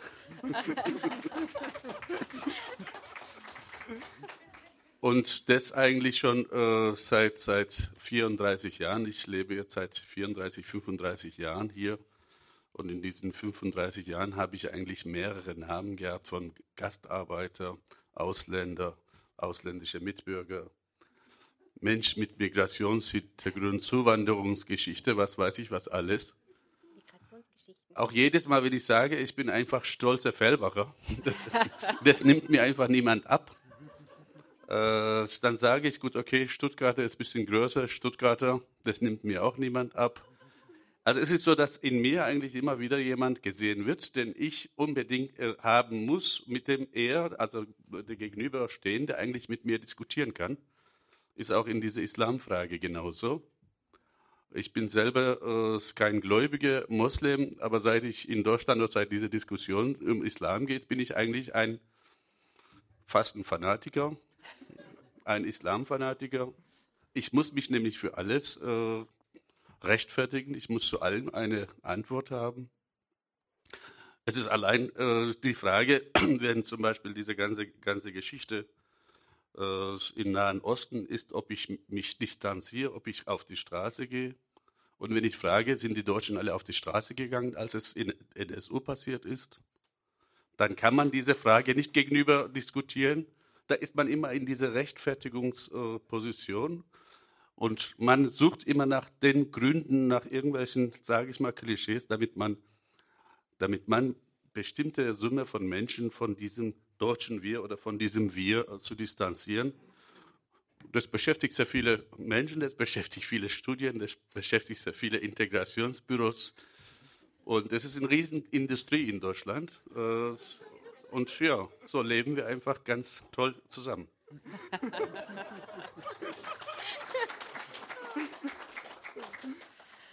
Nachdem wir aber heute doch jemanden hier haben, der bei der Studie dabei war, würde ich da auch doch gerne noch mal eine Frage stellen. Also ich wollte es verhindern, dass wir anschließend sagen, wir haben uns alle lieb. äh, welche Handlungsempfehlungen gibt es denn aus das Forschungsthema bundesweit, es war jetzt bundesweiter Studie erstmal, an Politik oder auch an die zivilgesellschaftlichen Akteure? Also was leiten Sie aus der Studie ab? Ich glaube, eine ganz interessante Handlungsempfehlung konnten wir hier gerade schon hören. Eben die Frage, wie identifizieren wir uns und was bedeutet es, dass Deutschland ein Einwanderungsland ist? Weil wir haben damals die Debatte darüber geführt, ob Deutschland ein Einwanderungsland ist.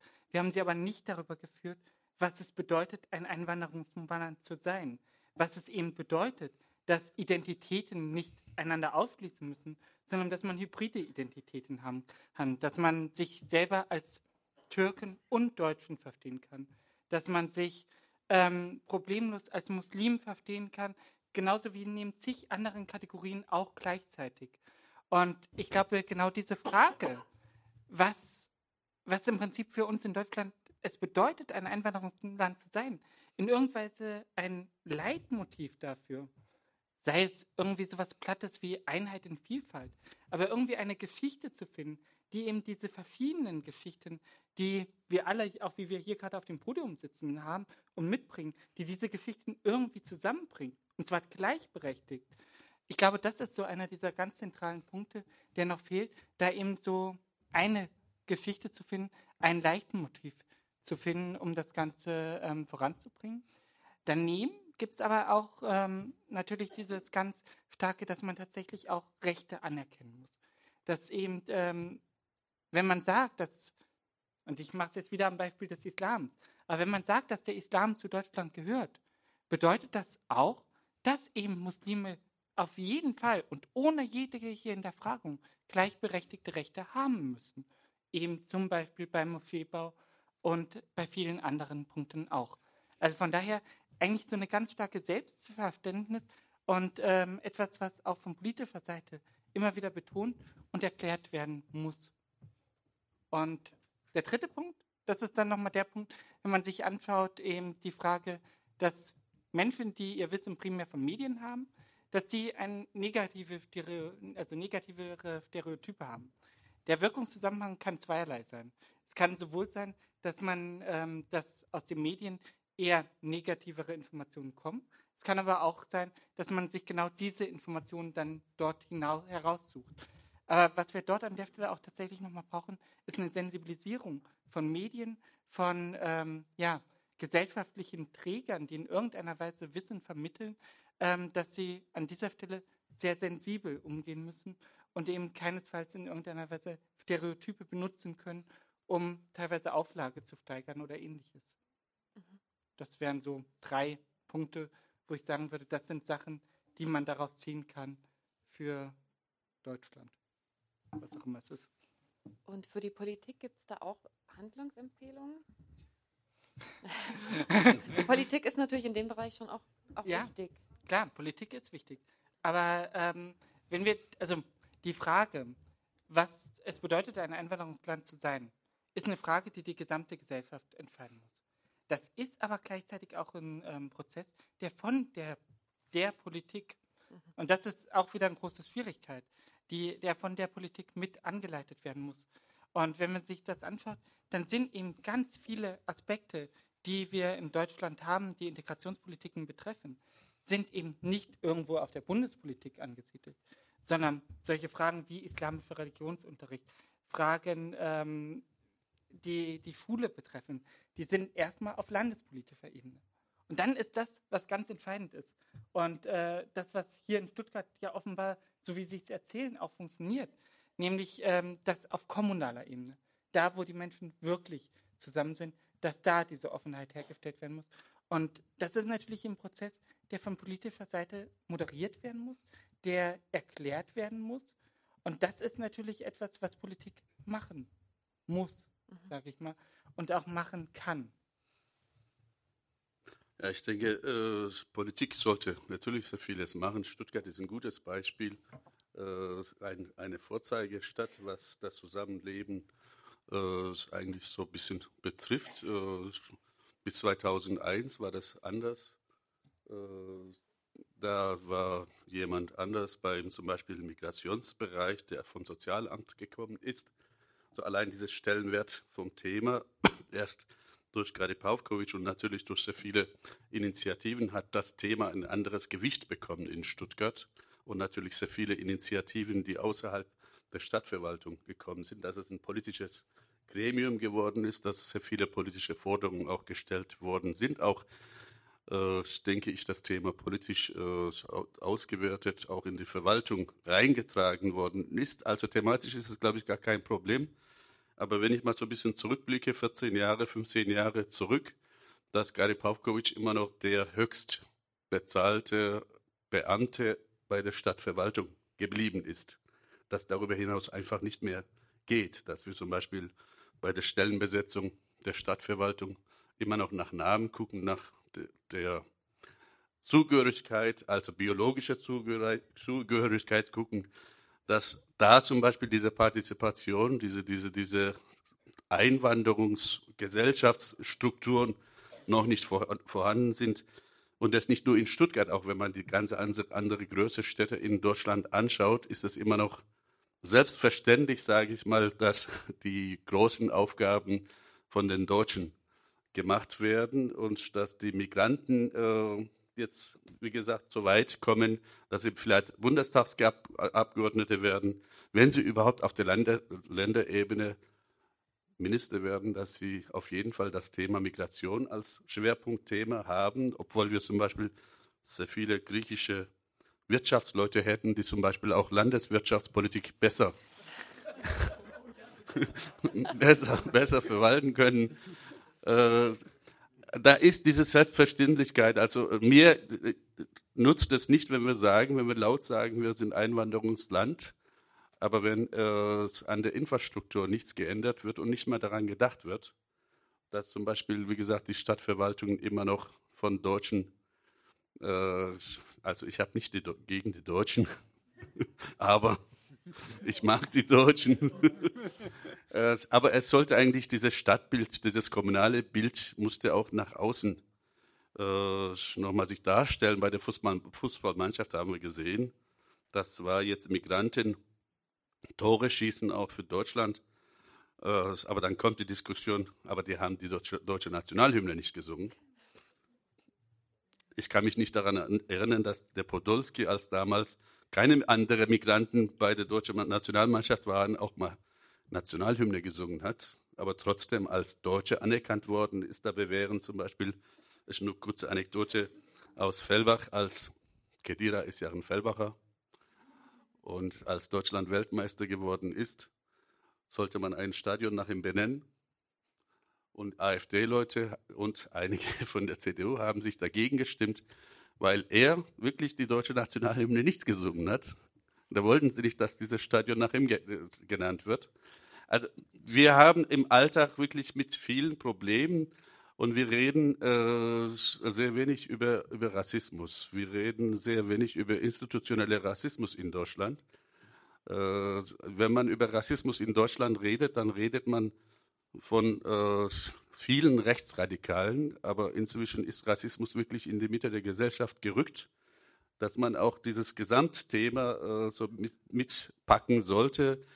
Es gibt gute Beispiele wie Stuttgart und sonst, was zwischenmenschliche Leben angeht, aber was Teilung der, des Systems angeht, Teilung der Aufgabengebiete, Teilung der Verantwortung angeht, da sind die Migranten immer noch ganz schön außen vor. Gibt es denn Fragen aus dem Publikum? Wir haben auch ein Handcenter, genau. Wir fangen mal hinten an. Hier hinten. Genau.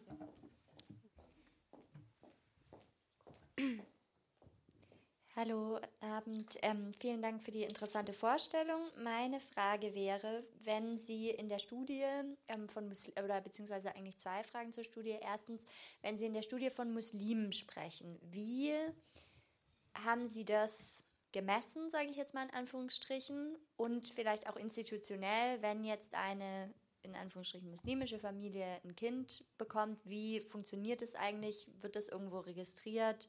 Pipapo. Und dazu halt so ein Denkanstoß, womit ich mich immer noch so ein bisschen schwer, schwer tue bei diesem ganzen Thema, ist, dass man, dass es, glaube ich, auch das Thema zu kurz kommt. Was bedeutet es, diese, dieses Label denn jetzt überhaupt? Mein persönliches Beispiel, ich bin in Deu also ich bin Deutsche, bin in Deutschland aufgewachsen, jetzt kein Migrationshintergrund, bin zwar getauft und dann habe dann auch noch die Konfirmation mitgemacht, aber ich bin mir nicht hundertprozentig sicher, ob ich mich jetzt wirklich als christlich bezeichnen würde. Ja, also immer so diese Frage. Und ich glaube, es gibt halt ganz bestimmt viele junge Muslime, für die das vielleicht auch nicht besonders viel irgendwie im Alltag bedeutet, eigentlich diese Religion. Also wo zieht man da die Grenzen und wie misst man das? Und die zweite Frage wäre, bei diesen Wir-Fragen, die Sie dann am Ende genannt haben, also zum Beispiel wir sind weniger aggressiv als die Muslime, da, wenn ich das richtig verstanden habe, dann waren ja in diesem Pool von Befragten eigentlich dann die Menschen mit Migrationshintergrund und dann bestimmt ja viele Muslime auch noch mit drin. Wie haben die denn dann auf diese Fragen reagiert? Ähm, ich fange mit der zweiten Frage an, weil sie am einfachsten zu beantworten ist. Wir haben ähm, vorher, bevor diese Fragen kamen, nach der Religionszugehörigkeit der Befragten gefragt um eben zu verhindern, dass wir diese Frage auch den Muslimen stellen. Äh, von daher, bei der Frage waren jetzt nur die nicht-muslimische Bevölkerung, die diese Fragen erhalten hat. Ähm, ansonsten im Fragebogen haben wir ganz allgemein nach Muslim, haben wir eigentlich ja die nicht-muslimische Bevölkerung primär nach Muslimen gefragt. Das heißt, wir haben gar nicht spezifiziert, wen wir darunter als Muslime verstehen, sondern haben es den Befragten überlassen, wo sie überall Muslime sehen. Und das ist genau das Beispiel, was ich vorhin meinte, dass eben tatsächlich meinetwegen ähm, der Dönerverkäufer als Muslim wahrgenommen wird, weil Döner ist Türkei, Türkei ist Muslim. Fertig. So einfach macht man sich das gedanklich ja dann. Und dass das dann aber keinesfalls immer Muslime auch tatsächlich sein müssen. Das heißt also, dass Ohne zu wissen, dass Döner eigentlich deutsch ist. das auf jeden Fall. aber ich glaube, auch das ist Also nicht so in der bekannt. Türkei kam Döner über Deutschland. Genau. So in dieser Form. Ja. genau, aber die, ähm, also dieser entscheidende Punkt ist, wie die Leute haben überlegt, wer, wen sie als muslimische Referenzgruppe dort an dieser Stelle setzen. Und der Punkt, den Sie angesprochen haben, dass viele diejenigen, die von anderen als Muslim markiert werden in irgendeiner Weise, sich selber gar nicht zwingend als Muslim sehen, das hatten Sie ja auch gerade angesprochen.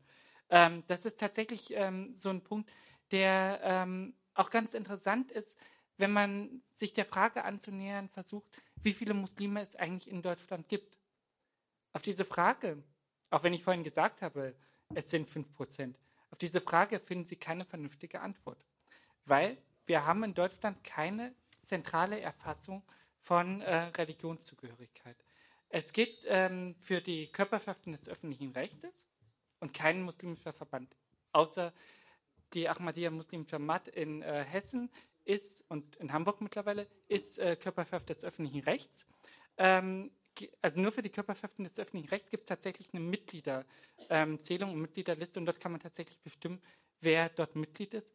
Und ansonsten weiß man bei den muslimischen Verbänden auch gar nicht, wie viele Mitglieder es gibt, was teilweise auch daran liegt, dass immer nur einzelne Personen aus der Familie mehr oder weniger stellvertretend für die gesamte Familie in dem Verband selber dann Mitglied sind, aber auch andere aus der Familie dieses Angebot nutzen. Und der andere Punkt ist natürlich, den Islam gibt es erst recht nicht, sondern gerade der Islam ist genauso wie das Christentum auch eine Religion, die sehr ähm, diversiv, divers ist, auch mit ganz vielen Fragen. Wer gehört eigentlich noch dazu? Also die Frage zum Beispiel, zählen Aleviten jetzt zu Muslimen? Ja oder nein? Das ist eine Frage, die hoch umstritten ist, ähm, aber Fragen, die auch eigentlich wichtig sind in der Aushandlung, weil sie auch teilweise wieder ganz politische Folgen zu ähm, haben. Eben die Frage von Religionszugehörig, äh, von Religionsunterricht, wo man wissen muss, wie viele Menschen gibt es eigentlich, die an diesem Religionsunterricht dann teilnehmen würden, ähm, wofür man dann auch wissen muss, wie viele muslimische Kinder gibt es in der Schule und in dem Land, wofür viele Daten einfach auch nicht vorliegen. Bevor wir zur nächsten Frage kommen, wollte Herr Pawkowitsch darauf noch was sagen. Ja, eine Anmerkung. Äh, In Ihrer Studie kam ja, man weiß ja wenig über den Islam, obwohl eigentlich jeder im Alltag mindestens fünfmal am Tag einen Muslim trifft, zwischen Döner oder wo auch immer, äh, am Arbeitsplatz, in der Nachbarschaft, im Dienstleistungssektor, Handwerker und, und, und. Berater, Anwalt, äh, Steuer, alles. Auch wenn in Stuttgart alles gut läuft, äh, in puncto interkulturelles und globales Lernen lernen wir wenig. Also Geschichte ist ja ein Teil dieses Narrativs. Man redet ja viel von abendländischer Geschichte. Und diese abendländische Geschichte hat irgendwo, fängt in der griechischen Antike an, geht dann über die römische Antike ins äh, mitteleuropäische Mittelalter. Und die Ränder Europas, das ist schon die Orthodoxie, der Balkan, Osteuropa, gehört nicht richtig im geschichtlichen Bewusstsein, bis auf ein paar Randnotizen. Und genauso das islamische Europa, was ja stilprägend war, dass wir überhaupt eine Renaissance und Aufklärung und Neuzeit hatten. Also das war die Brücke zwischen griechischer Wissen und dann, äh, also diese tausend Jahre Mittelalter, hat damals ein vernunftorientierter Islam gerettet. Darüber lernen wir nichts in der Schule. Bitte? Und insofern ist unser Wissen über den Islam, dass man sagen kann, Gökay ist schon in Ordnung, ist ein Fellbacher. Aber da sehe ich jeden Abend im Fernsehen irgendwelche wütenden Leute in Pakistan, in, in Bagdad, in, in, in, in, wo auch immer und irgendwo interessieren sie sich nur für Kalaschnikows und sonst für gar nichts und äh, drangsalieren jeden und alles. Also im Prinzip haben wir eine medial-emotionale Ängstlichkeit. Ich würde das nicht sagen Feindlichkeit, sondern Ängstlichkeit, Unsicherheit und eigentlich sehr wenig Wissen.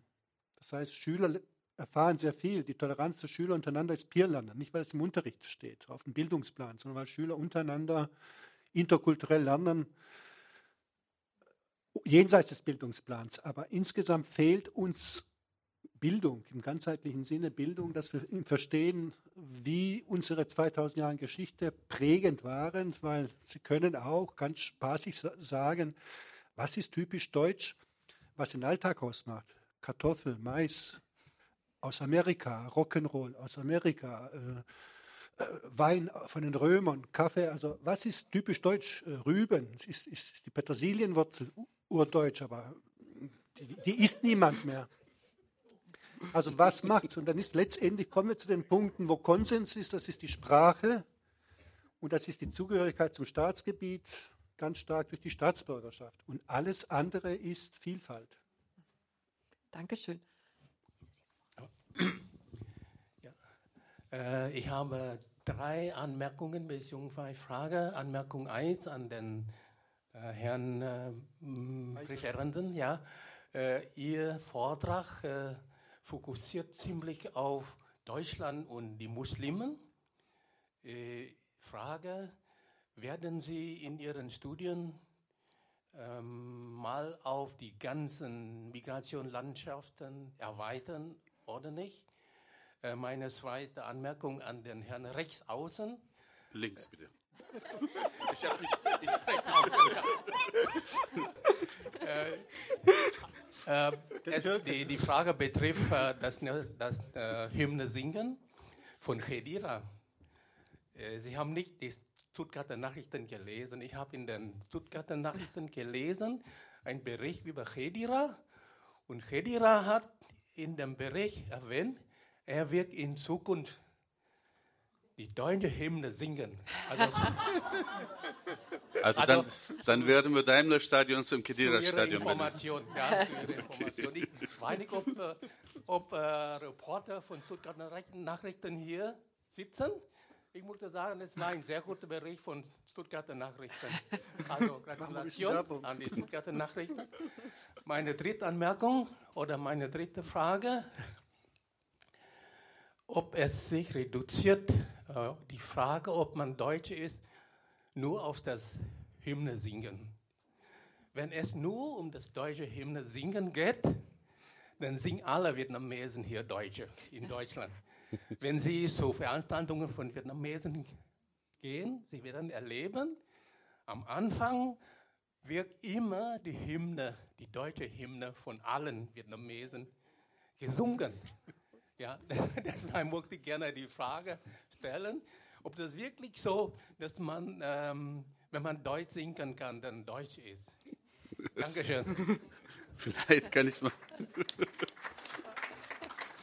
Also da kann ich vielleicht mal auch ein kurz Anekdot erzählen. Äh, als ich, glaube ich, noch mal vor 15 oder 17 Jahren bei der Stadt Stuttgart zu einer äh, Einbürgerungsfeier gegangen bin, waren die neu Eingebürgerte, das wird ja jedes Jahr, glaube ich, gemacht. Hm, zweimal. Und, oder zweimal, das habe ich dann zum ersten Mal gesehen.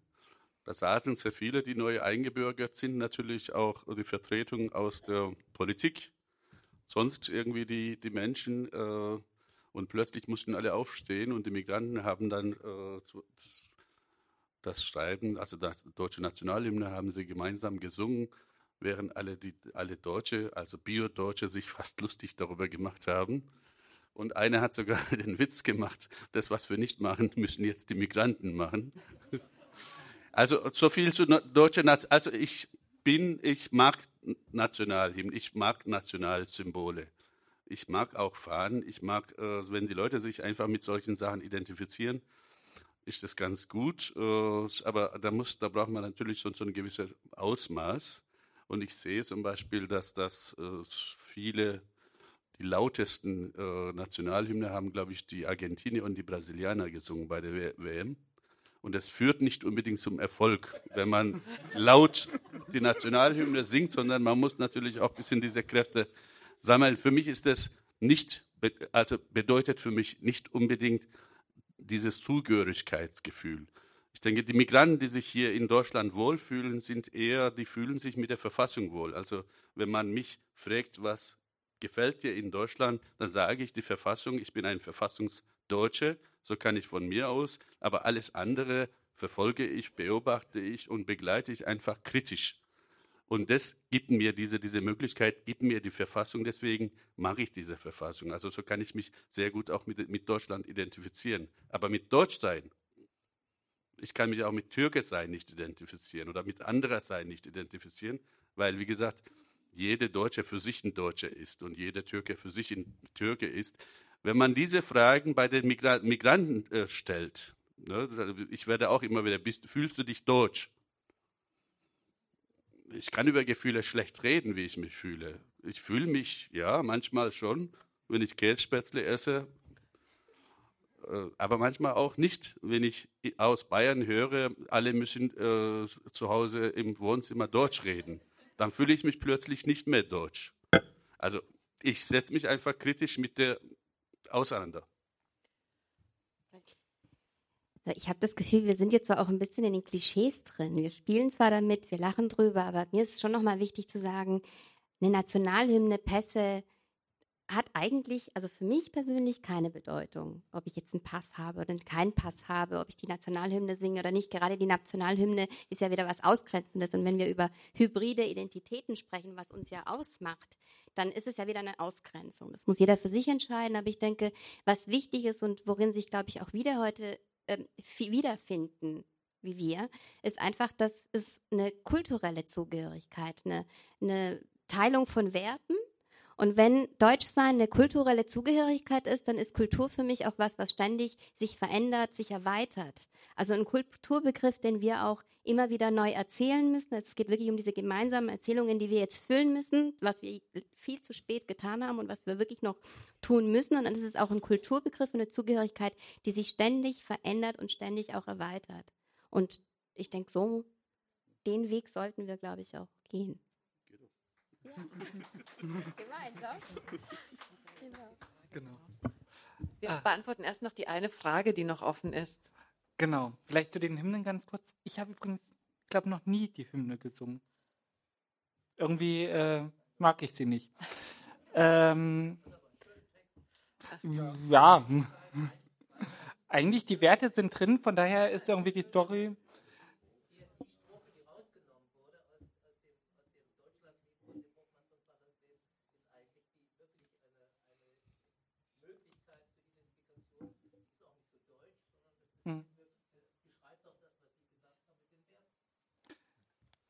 Ich wollte ganz kurz auch noch die andere Frage ähm, beantworten, nämlich ähm, was wir weiter forschen werden. Ähm, ja, auf jeden Fall sehr gerne würden wir diese Migrationsvielfalt, würden wir ganz vielen, also nach Stereotypen gegenüber ganz verschiedenen Gruppen, nach Rechten ähm, fragen. Es gibt nur ein Problem. Das Zeug ist schweineteuer.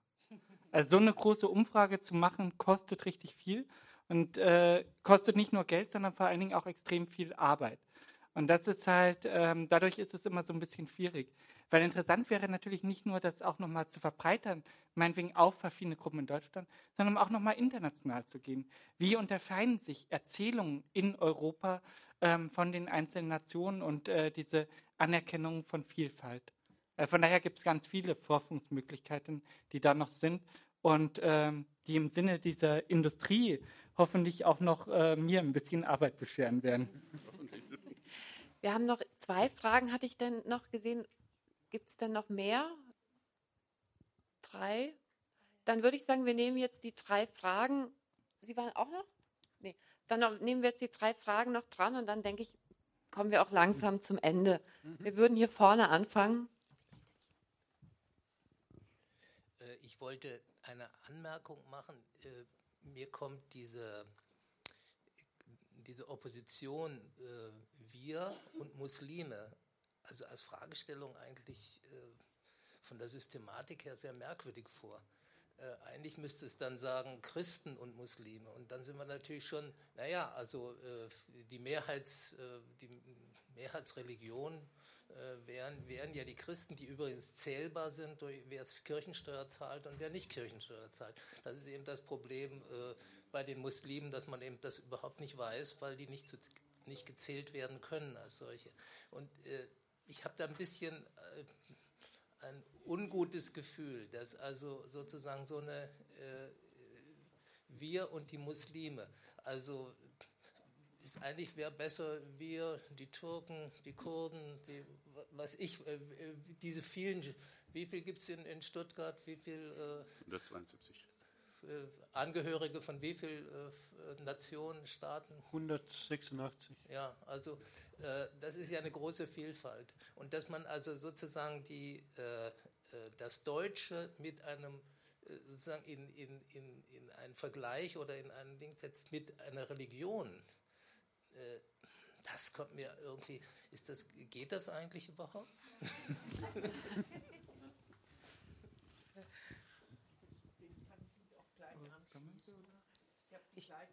Ah gut, dann machen wir, sammeln wir das. Dann, Aber da war auch eine Wortmeldung. Ja, also ich habe, jetzt habe ich das Mikrofon. Äh, raff, raff. Ja, ich schließe mich dem an. Ich habe die ganze Zeit einfach auch ein ungutes Gefühl mit dieser die Muslime, das ist eine amorphe Masse, weiß nicht was, was, oder ist es politisch nicht mehr korrekt zu sagen, ein Türke? Das weiß ich. Ich kann doch sagen, Sie sind ein Türke. Würde ich viel eher sagen, als bin, Sie sind ein Moslem. Ich bin gern Fellbacher. Alles Fellbacher? andere ist mir egal. Also ich bin Österreicherin und jetzt muss ich einen Witz nebenbei machen. Vor, zu Hause beim Fernsehen singe ich immer noch Gott erhalte, Gott beschütze. Das, das ist die alte österreichische Kaiserhymne. Also von daher, die deutsche Hymne singe ich auch nicht. Ich würde sagen, wir sammeln tatsächlich die Fragen. Die ja. Dame ganz hinten noch. Der Herr da vorne. Ja, genau. Schon ewig. Also ich kann nur noch mal die vorletzte Meldung äh, eigentlich bestätigen, weil mir ging es auch so. Also es gibt einfach deutsche Muslime und muslimische Deutsche, warum genau die Gegenüberstellung gemacht wurde. Also da bin ich wirklich drüber gestolpert. Äh, und äh, bei der ganzen Diskussion denke ich auch mal, was so durch die Medien geheischt wird.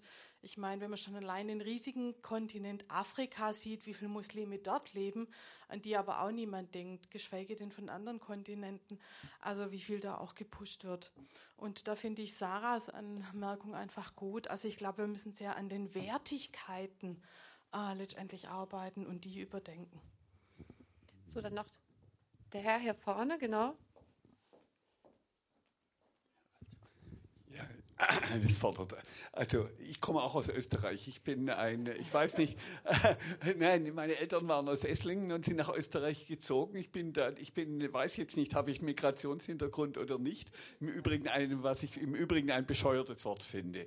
Äh, das äh, beiseite. Ja, das ein Drückeberger Wort äh, bei der Gelegenheit, weil man einfach nicht von Einwanderern sprechen will. Also wie lange hat man einen Migrationshintergrund? Was habe ich? Ein Testosteronhintergrund oder äh, meine Frau sagte mir neulich, sie hätten Menstruationshintergrund oder was ist denn, was sind denn Frauen? Also was ist das eigentlich mit diesem bescheuerten äh, Migrationshintergrund? Das nur äh, vorweg. Was mich beschäftigt, ist äh, diese Frage Wissen über Muslime, was heißt denn das eigentlich? Ja?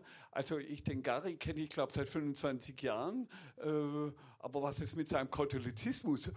Ist er überhaupt auf sich hat, darüber weiß ich nicht so genau, äh, nicht so genau äh, Bescheid.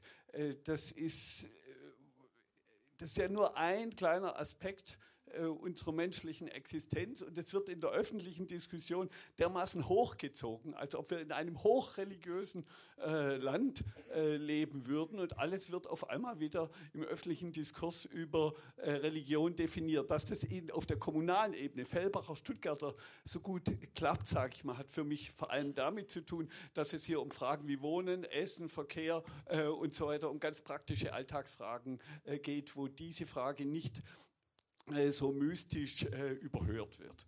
Ich will jetzt aber noch eine Sache, hat mich sehr beschäftigt an Ihrer Untersuchung, nämlich dieses allererste Ergebnis, äh, diese, das sozusagen das Deutschsein, dieses deutsche Narrativ, vor allem mit der Wiedervereinigung äh, und dass diese äh, Erinnerung an das, die große Katastrophe Europas und auch Deutschlands im 20. Jahrhundert, äh, dass die wohl keine so Rolle spielt. Und was ich interessant daran finde, der ähm, Göcker hat es kurz gestreift, äh, ist, dass ja nach dieser so tollen Wiedervereinigung, wo es alles so toll ist, auf einmal die Pogrome anfingen. Über die redet man im Kontext der Wiedervereinigung nicht. Der NSU wurde in den 90er Jahren und äh, Rostock und so weiter, brauche ich hier nicht erwähnen. Und äh, du hast ja auch die Frage des, Rassismus, des institutionellen Rassismus angesprochen. Auch da haben wir eben, gestern konnten wir bei der Eröffnung der NSU-Ausstellung im Rathaus, hat anerkennenswerterweise der Oberbürgermeister vom Rassismus bei der Polizei äh, gesprochen in diesem Kontext. Das finde ich interessant, dieser, äh, dieser Aspekt dieses Themas. Und da sollten wir mal ein bisschen genau hinschauen. Und da hat, sage ich mal, 1945 und 1989 stehen da in einem unlösbaren Zusammenhang. So leicht wird man diese Geschichte nicht los. Dankeschön. Herr Weiger. Ähm, genau, es waren ja ganz viele Fragen, die auch ganz eng ähm, irgendwie wieder miteinander zusammenhängen. Ähm, ich versuche sie so ein bisschen wild durcheinander zu ähm, beantworten. Auf der einen Seite ging es um die Muslimisierung dieser gesamten Debatte.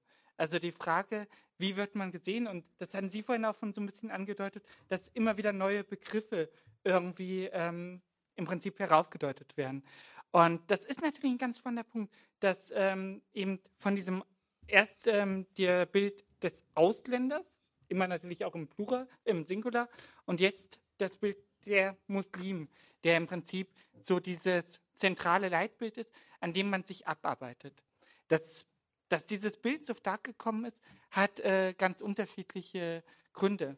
Einer der Gründe ist natürlich auch, dass ähm, ähm, mit dem 11. September die Kategorie muslimisch sein, die Kategorie Religion ganz stark in den öffentlichen Diskurs plötzlich wieder reingekommen ist. Man hat dabei nicht danach gefragt, was bedeutet jetzt muslimisch sein, wirklich, sondern man hat dann plötzlich alle unter einen Generalverdacht gestellt, was jetzt dazu führt, dass sich alle Muslime plötzlich von irgendwelchen Terrorsplittergruppen distanzieren müssen. Also mich hat nie jemand gefragt, ob ich mich vom NSU distanziere. Äh, da ist wirklich auch wieder genau dieses Ungleichgewicht, was Sie gerade eben schon angesprochen haben. Äh, wir haben an dieser Stelle diese Muslimisierung der Debatte, die eben dann auch ähm, direkt dazu führt, dass, ähm, ja, beziehungsweise der Punkt, ähm, den Sie auch angesprochen hatten, ist natürlich bei dieser Muslimisierung der Debatte würde man doch eigentlich erwarten, dass wenn alle über Muslime reden, auch zumindest irgendwie so ein bisschen wissen, über was sie reden. Aber die Menschen sagen selber, sie wissen eigentlich nicht, über was sie reden. Und das ist natürlich das ganz spannende Ding. Vorurteile auf Grundlage von Ahnungslosigkeit.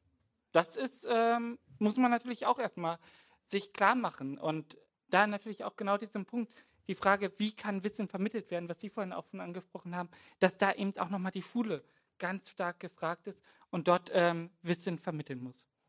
Ähm, das bringt mich auch nochmal zu der Gegenüberstellung, die wir gemacht haben ich bin froh, wenn Sie darüber gestolpert bin. Wir haben ehrlich gesagt damit gerechnet, dass diese Fragen überhaupt nicht funktionieren und dass wir sie nach den ersten zehn Interviews komplett rausnehmen müssen. Aber das Problem ist, die Menschen sind nicht darüber gestolpert. Die Menschen sind nicht über diese Gegenüberstellung von wir und Muslimen gestolpert, sondern haben sie im Fragebogen-Kontext einfach hingenommen. Haben, also wie gesagt, ein bis zwei Prozent, die dort tatsächlich widersprochen haben und gefragt haben, hä, wer soll jetzt dieses Wir sein? Worum geht es hier? Ähm, und das ist eben dieser Punkt. Was wir im Prinzip damit zeigen wollten, ist, wie stark diese Gegenüberstellung tatsächlich in der Gesellschaft vorhanden ist. Wie stark eben tatsächlich, wenn wir danach fragen, wer ist denn mit diesem Wir gemeint? Wie stark da plötzlich diese Gegenüberstellung von Deutschen und Muslimen kommt. Die ist nicht von uns reingegeben worden. Die haben wir von den Befragten gehört. Und die ist aber tatsächlich im gesellschaftlichen Diskurs ganz stark vorhanden und ist halt tatsächlich auch in dieser Debatte immer so ein bisschen etwas Ausgrenzendes, weil es eben genau das, wie Sie genau richtig gesagt haben, dass es Muslime für Deutsche, deutsche Muslime gibt, dass es das genau nicht mitdenkt. Ähm, jetzt muss ich kurz gucken, welche. Genau. Ähm, dann ein letztes Wort noch ganz kurz zu diesen historischen Ereignissen. Das Interessante ist, das eine ist, wenn man die Leute offen fragt. Wenn man sie offen fragt, welches Ereignis ihnen einfällt.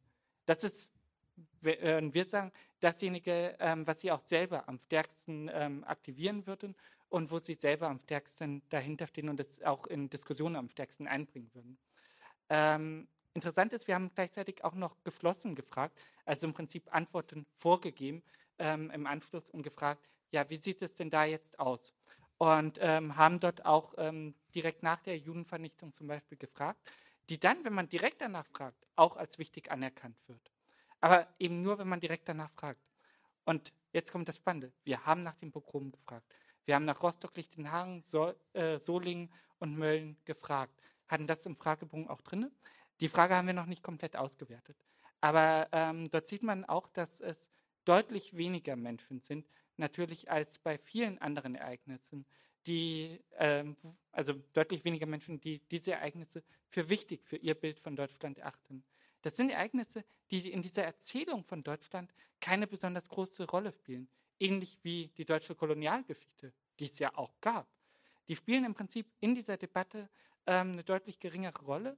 Und wo natürlich auch die Frage ist, inwieweit, wenn man solche Sachen nicht miterzählt, man auch wieder bestimmte Erfahrungen, bestimmte ja, eigene Vorstellungen von bestimmten gesellschaftlichen Teilgruppen ausblendet. Das kann man anhand der beiden Beispiele machen äh, mit einem stärkeren Migrationsbezug. Das kann man aber auch zum Beispiel bei der Abwicklung Ostdeutschlands durch die Treuhandgesellschaft machen, die dann eben äh, den kompletten Osten betrifft, für, ähm, wo das für den Osten tatsächlich auch ein sehr wichtiger Erinnerungsnarrativ ist, weil es sehr stark in die eigene Biografie eingeschnitten hat. Also das ist die Frage, wie offen sind diese Erzählungen, die wir von Deutschland haben, wie offen sind die und wie anschlussfähig sind sie tatsächlich für alle Gruppen in Deutschland? Dankeschön. Herr Pavkovic. Von meiner Seite abschließend, äh, ich halte es für wichtig auch für die Vereine, weil das ist euer Thema jetzt auch in Vereinen, diese Reflexion, wie entsteht Identität, womit identifiziere ich mich? Das kann die lokale Identität sein. Es geht mir schlecht, weil der VfB Stuttgart ganz unten ist. Ja was habe ich dazu geleistet, dass der VfB vorne oder unten ist? Äh, es geht auch um diese ganzen nationalen Identitäten. Also wenn man fragt, was macht die serbische oder die griechische Identität aus? So wie sie durch Erzählungen vermittelt wurde und im Vereinsleben vielleicht wiederholt wird. Da wird man auch finden, dass unsere verschiedenen Einwandereridentitäten bei vielen Gruppen viel damit zu tun haben. Wir haben jahrhundertelang gegen die Muslime gekämpft und das macht das Griechisch oder Serbisch sein aus. Das muss man reflektieren. Also ich hatte mal eine Schulklasse, ein Schüler hat gesagt, ihr habt nichts gegen meine türkische Nebensitzerin, aber was die Türken uns Griechen von 1400 sowieso bis 1800 sowieso mit genauen Jahreszahlen angetan haben, dafür hasse ich sie. Also das sind Themen, das geht auch nicht nur wir Urdeutsche und andere, sondern insgesamt, wie konstruieren wir Identitäten, wo verbinden wir uns und wo grenzen wir uns ab. Und das andere ist das Thema, wo leisten wir etwas für das Wir? Also wo ist dieses Wert, das, also äh, der gemeinsame Beitrag zum Wir? Weil es gibt ein Wir, das ist erworben. Herr Beigang kann nichts dafür, dass er Deutscher ist. Ich schon. Ich habe die deutsche Sprache gelernt, ich habe hier mich eingebürgert, ich habe in der Ausländerbehörde gekämpft, die wollten mich damals nicht einbürgern. Also ich habe mir ein Deutschsein erarbeitet und habe mehr Deutschsein-Erfahrung als die Bundeskanzlerin oder der Bundespräsident bezogen auf Bundesrepublik und vereintes Deutschland muss ich darauf stolz sein. Aber die Frage ist, was verbindet uns? Also was gestalten wir gemeinsam für heute und morgen? Also was zählt in dieser Gesellschaft? Was ist gutes Leben in dieser Gesellschaft? Was ist mein Beitrag? Und dann werden wir postmigrantisch. Dann interessiert mich gar nicht, wo kommst du her, Berliner, äh, dieser jener Hintergrund, sondern was ist das Gemeinsame? Und ich glaube, das ist die Geschichte, die noch aussteht. Was können wir, was müssen wir? Das ist wieder auf lokaler Ebene leichter als auf nationaler Ebene. Also auf nationaler Ebene, dieses Ich liebe Deutschland ist, ist auch so, ich liebe VfB Stuttgart oder Bayern München. Der Bundespräsident hat gesagt, ich liebe meine Frau. So was Abstraktes wie Deutschland kann man nicht lieben. Ich liebe vielleicht den Schwarzwald, ich liebe die, die Hamburger äh, Nordseeküche, ich liebe, was weiß ich, äh, die Lüneburger Heide, aber Deutschland als abstrakt heißt, ich liebe auch äh, Holocaust und die ganzen Geschichten und, und, und das, äh, also was, was heißt Deutschland in der Summe? Aber ich kann sagen, wir sind stolz, wenn wir als Stadtgesellschaft äh, bestimmte Dinge zusammenbekommen, dass es ihr lebenswert ist oder dass wir uns gegen Armut gemeinsam einsetzen oder im Sinne der Verfassung auch gewisse Ziele verfolgen, im Sinne der Gleichbehandlung und auch Schieflagen ansprechen, die Gökay angesprochen hat. Im öffentlichen Dienst haben wir noch kein Wir, sondern haben wir einfach ein Stück weit, äh, da waren ja Fragen, kennen Sie keine Muslime? Ich habe mich gewundert, dass so viele Leute in dieser Umfrage keine Muslime kennen. Da wollte ich nachfragen, haben, haben Sie nur Leute aus dem öffentlichen Dienst befragt? genau. Weil es gibt Arbeitsbereiche, auch in Deutschland, wo man mit Ausländern nicht so viel zu tun hat. Außer man arbeitet am Publikumsverkehr im Bürgerservice, in der Meldestelle. Aber äh, also wir müssen Dinge gemeinsam erarbeiten. Das ist ja die Geschichte, die jetzt vielleicht andere Einwanderungsländer und so weiter haben. Also dieses äh, Narrativ, diese große Erzählung, wir gemeinsam tun etwas. Und hier sind wir immer noch in der Diskussion, wer gehört dazu, wer gehört so halb dazu, wer gehört nicht richtig dazu. Der syrische Flüchtling ist willkommen, der Flüchtling aus dem Kosovo ist nicht willkommen. Äh, also dieses Separieren von verschiedenen Graden des Dazugehören, des Willkommenseins oder des Nicht-Dazugehörens. Also die Geschichte müssen wir entwickeln. Was wollen wir hier, egal wie wir uns persönlich identifizieren und zuschreiben in unseren Identitäten, was ist das gemeinsame große Ding, was wir entwickeln müssen, dass diese Stadt, dieses, dieses Land lebenswert bleibt, auch in 20, 50 Jahren.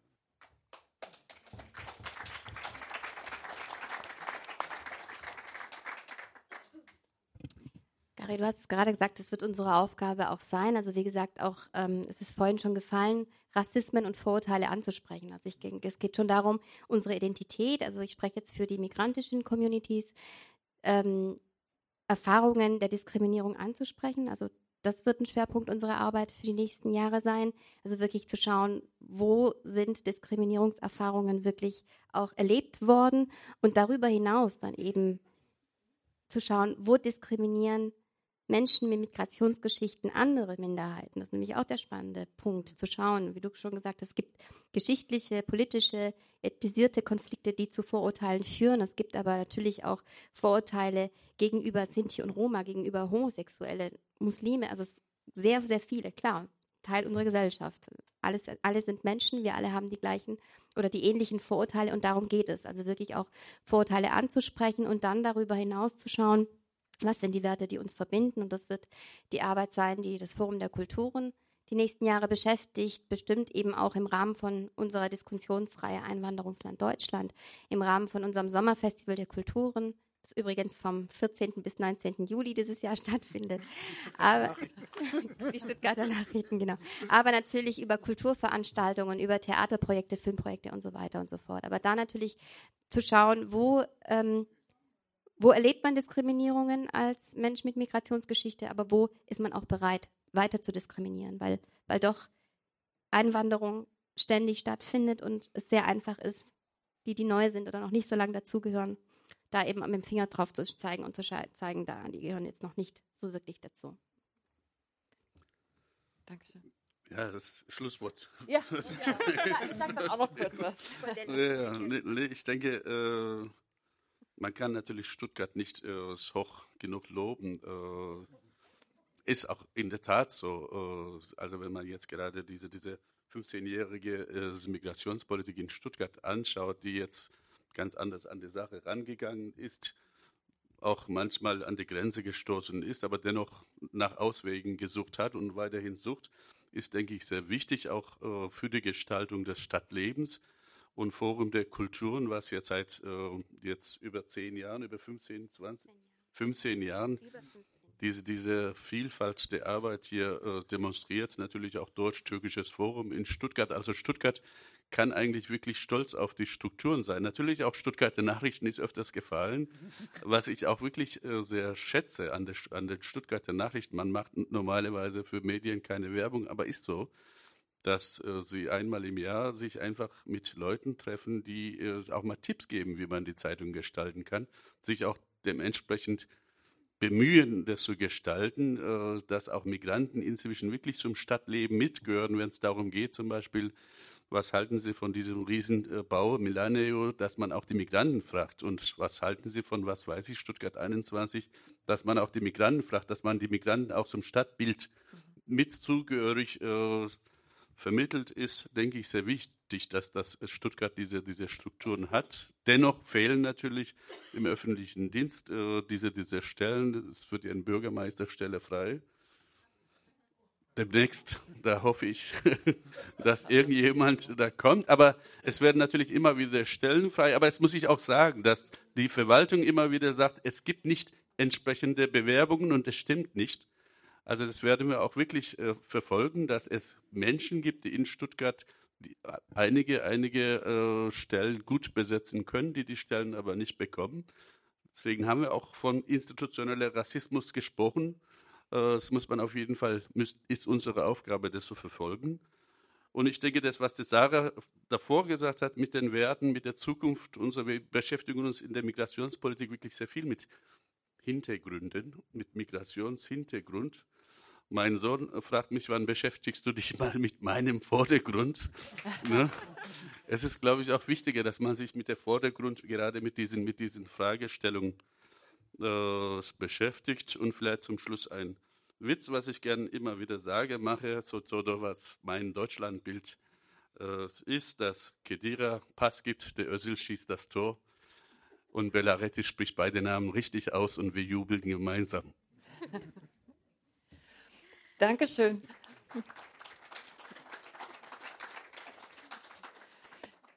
Dankeschön an die Podiumsteilnehmer. Dankeschön an Sie für die Geduld auch.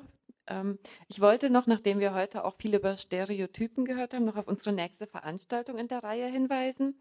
Die ist am 29.06. und beschäftigt 30.06. 30.06. und beschäftigt sich auch mit dem Thema Migra also Migra Migranten oder Migration in den Medien. Also schon jetzt eine herzliche Einladung, freue mich auf Ihr Kommen und einen guten Nachhauseweg. Vielleicht nochmal ganz kurz die Ata, Ata Ferdermann vom, ähm, von den neuen deutschen Medienmachern und vom Integrationsdienst. Das ist vielleicht für vielen, genau, wird vielen ein Name sein, die wird am 30.06. kommen, über die Rolle der Medien in der Migrationsgesellschaft sprechen, also zum Thema, wo grenzen Medien aus, wo beginnt Ausgrenzung in der Wortwahl, in den Themen, ähm, aber auch in der Repräsentanz von Migranten oder Nichtrepräsentanz in Medien und Formaten. Also daher nochmal sind Sie alle herzlich eingeladen.